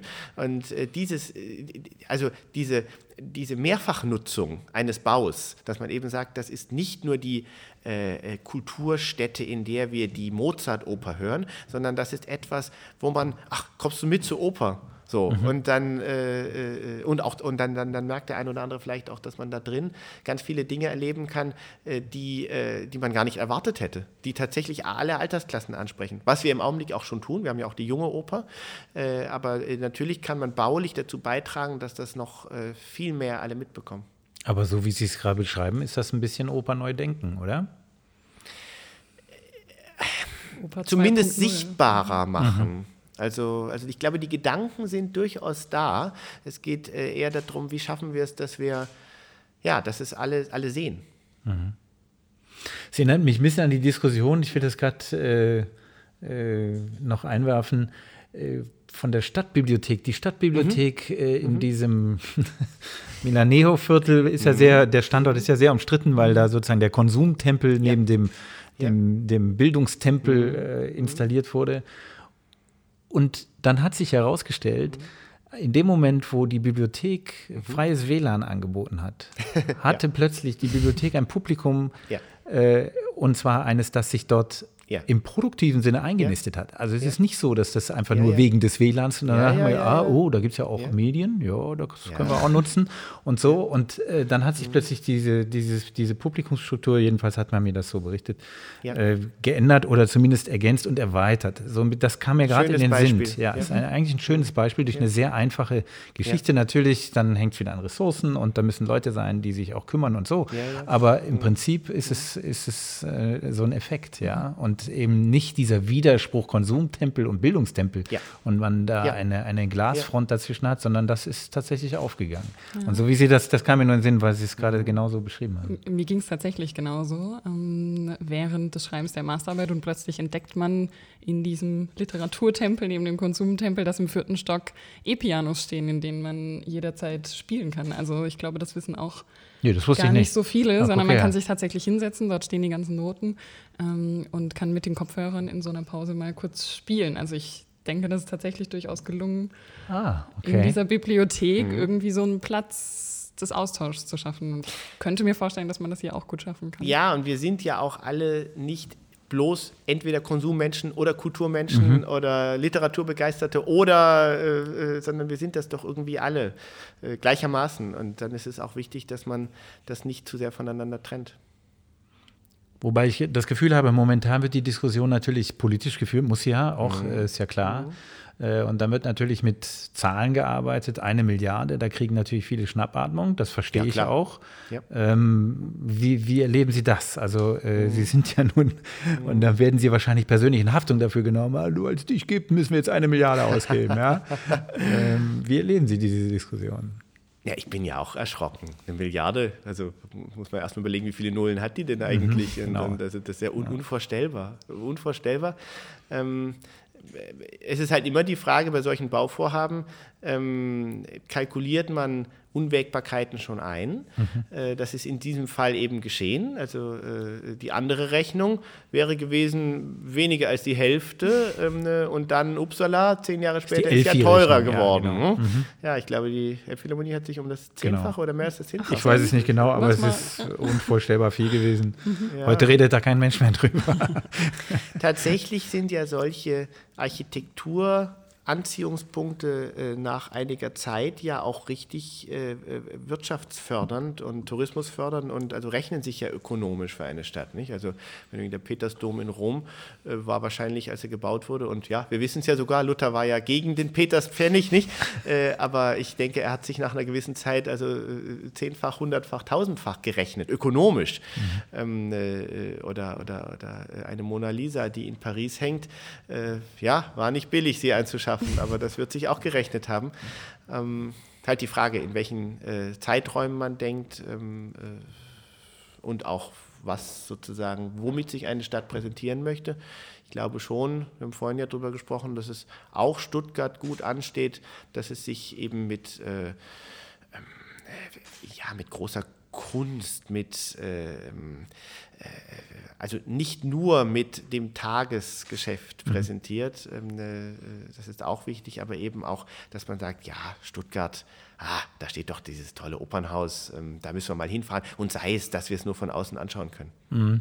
Deswegen war ich so überrascht, dass Sie ganz zu Anfang unseres Podcasts äh, da haben wir die Frage gestellt, was strahlt von Stuttgart aus hinaus in die Welt, dass sie da nicht sozusagen reflexartig gesagt haben, klar, das Dreispartenhaus, das ist ja wohl klar, dass das in die Welt hineinstrahlt, aber es tut es ja doch schon, oder? Ja, unbedingt. Nein, das lag vielleicht daran, ich äh, von meinem Schlafzimmerfenster aus äh, sehe ich immer abends den Fernsehturm, wie der so. das Licht rum, rumschickt und äh, mag das irgendwie Das gehört so in Stuttgart. Das, äh, manchmal sieht man es auch nicht, wenn es sehr neblig ist, ähm, da weiß ich dann immer schon, wie es Wetter ist. Mhm.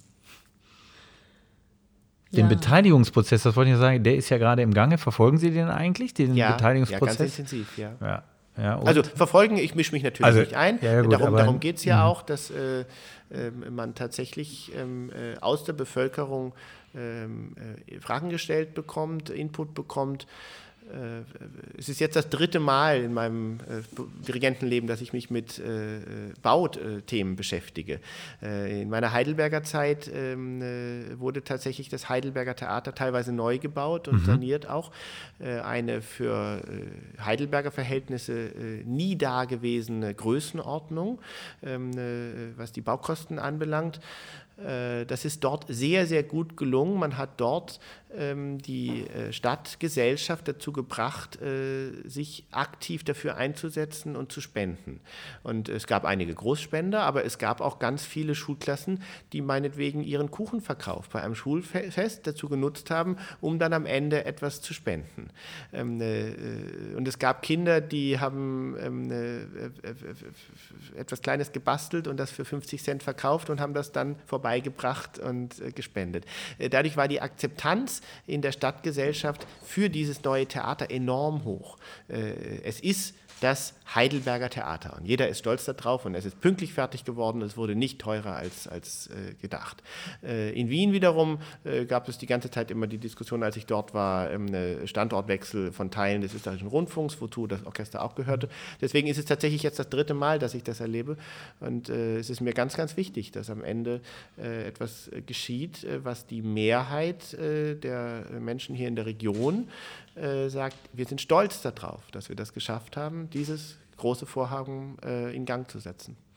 Und wie erleben Sie das? Das wird ja oft so ein bisschen gegeneinander ausgespielt, die Hochkultur und die Subkultur. Ähm, dass äh, diese beiden Welten aufeinandertreffen ja. und die einen sagen, die kriegen das Geld hinten nachgeschmissen ja. und wir müssen ja. dann immer gucken, wo wir bleiben. Äh, wie erleben Sie diese Diskussion? Ist das überhaupt so? Oder? Das ist mir ganz, ganz unangenehm und, und, und, und da, da, da, da werde ich richtig kribbelig, weil diese Vorstellung, eins ist oben und das andere ist unten, das, das, das, das widerspricht meinem Denken komplett. Ähm, warum ist denn das eine oben und das andere unten? Also, und was ist dann auch schöner oder besser? ähm, äh, äh, Und vor allem, also wenn ich jetzt äh, äh, in einen Jazzclub gehe oder wenn ich selber ähm, äh, auf Friedas Pier äh, Musik mache, mache ich dann Subkultur oder bin ich ein Fremdkörper?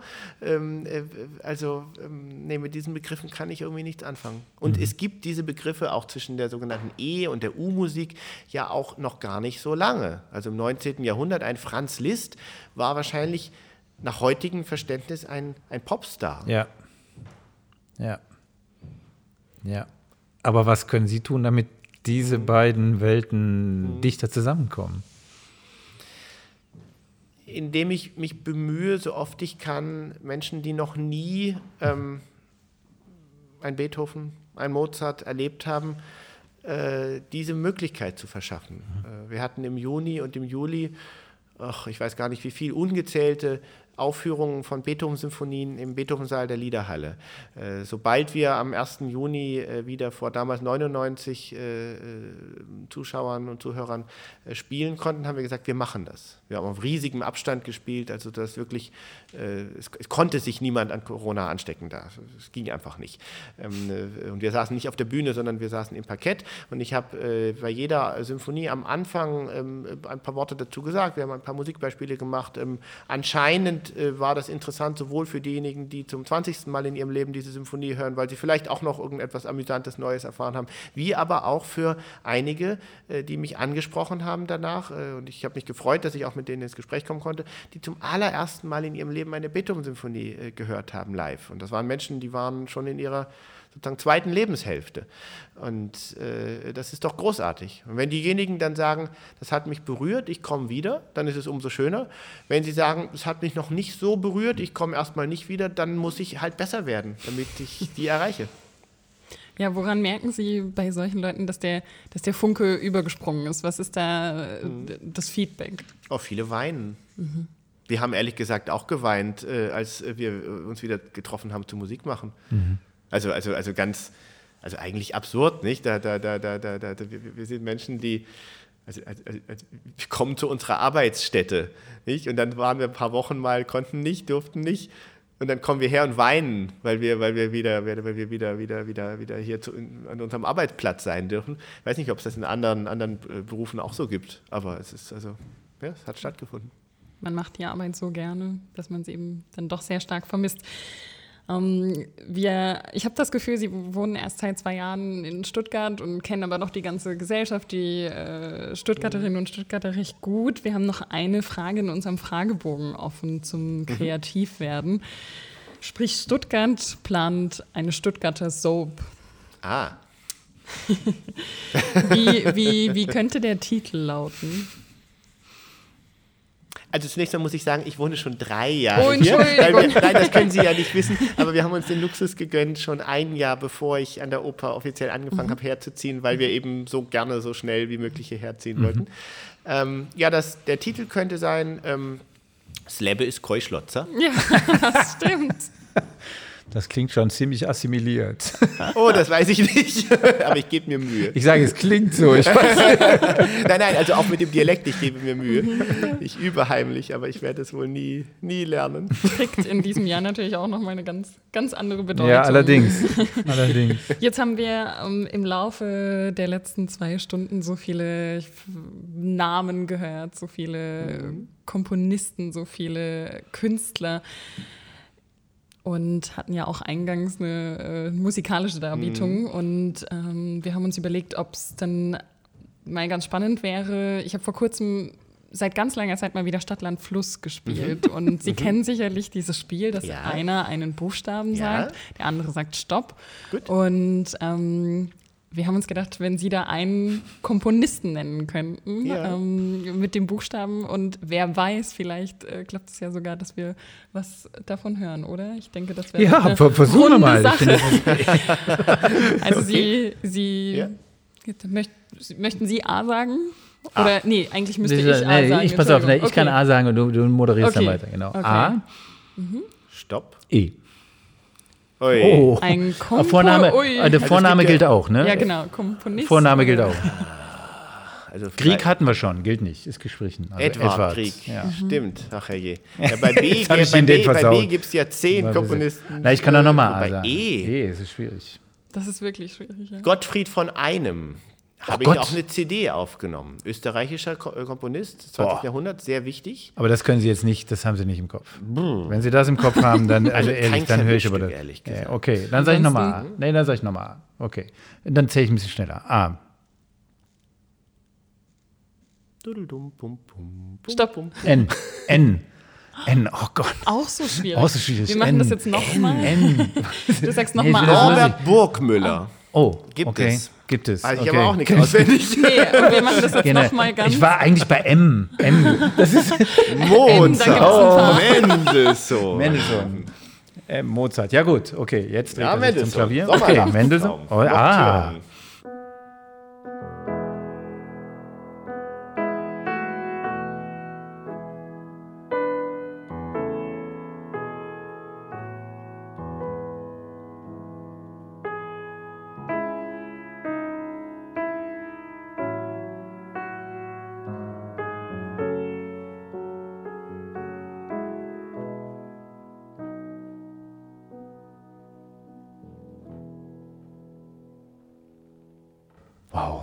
Schön. Exklusivkonzert. Ja, für die absolut. Ich- deswegen und wollte ich dieses Wunderbar. Spiel spielen. Ja, nein, das ist super. Und da gibt es eine ganz, Entschuldigung, das muss ich unbedingt erzählen. Das, Das ist, will- nur das, so. Ist, das ist so ein, ein schönes Beispiel dafür, das hat sich ja nichts geändert in der Welt. Ähm, äh, und äh, also Mendelssohn war beauftragt worden, eine Schauspielmusik zur, äh, zum Sommernachtsraum von Shakespeare zu komponieren. Also mit Zwischenaktmusiken, Ouvertüre und so weiter.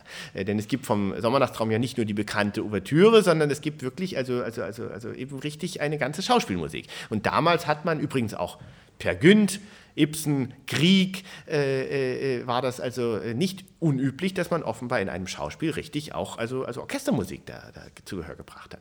Naja, also ähm, man hatte sich aber nicht genügend abgesprochen. Auch das kommt heutzutage manchmal vor. Das heißt, Mendelssohn komponierte und hatte zwischen jedem Akt eine Zwischenaktmusik komponiert. Und der Regisseur wiederum äh, hatte sich aber an einer Stelle überlegt, dass er da gleich weitermachen wollte und den Vorhang nicht schließen wollte. So, man kam auch recht spät erst zusammen, auch das kommt heutzutage manchmal vor, und be bemerkte dann das Problem. Mendelssohn hatte komponiert und verlangte, dass seine Komposition auch zur Aufführung gebracht würde. Der Regisseur sagte, ja, aber ich habe das jetzt so inszeniert seit Wochen, ich kann nichts mehr ändern. Es führte dazu, dass sich also dann die beiden im Wald schlafen legten und sehr lange dort blieben und währenddessen hörte man eine Zwischenaktmusik und dann ging das Schauspiel wieder weiter. Also eine ganz pragmatische Lösung, die einfach dadurch zustande gekommen ist, dass man sich nicht abgesprochen hatte. Und das passiert bei uns in der Theaterwelt immer noch. Und oft wird das zu den größten Kunstwerken. Ja, das auch. überlegt. Wunderbar. Vielen Dank, Cornelius Meister, dass Sie zwei Stunden für uns Zeit hatten. Vielen Sehr Dank. viel Spaß gemacht, Ihnen zu Sehr Absolut. angenehmes Ja. Gespräch. Danke Ihnen. Alles Gute. Sprich Stuttgart. Ein Podcast für und über Stuttgart. Mehr Infos unter www.sprichstuttgart.de oder auf Instagram und Twitter. Anmerkungen, Kritik, Gästevorschläge bitte richten an hallo@sprichstuttgart.de.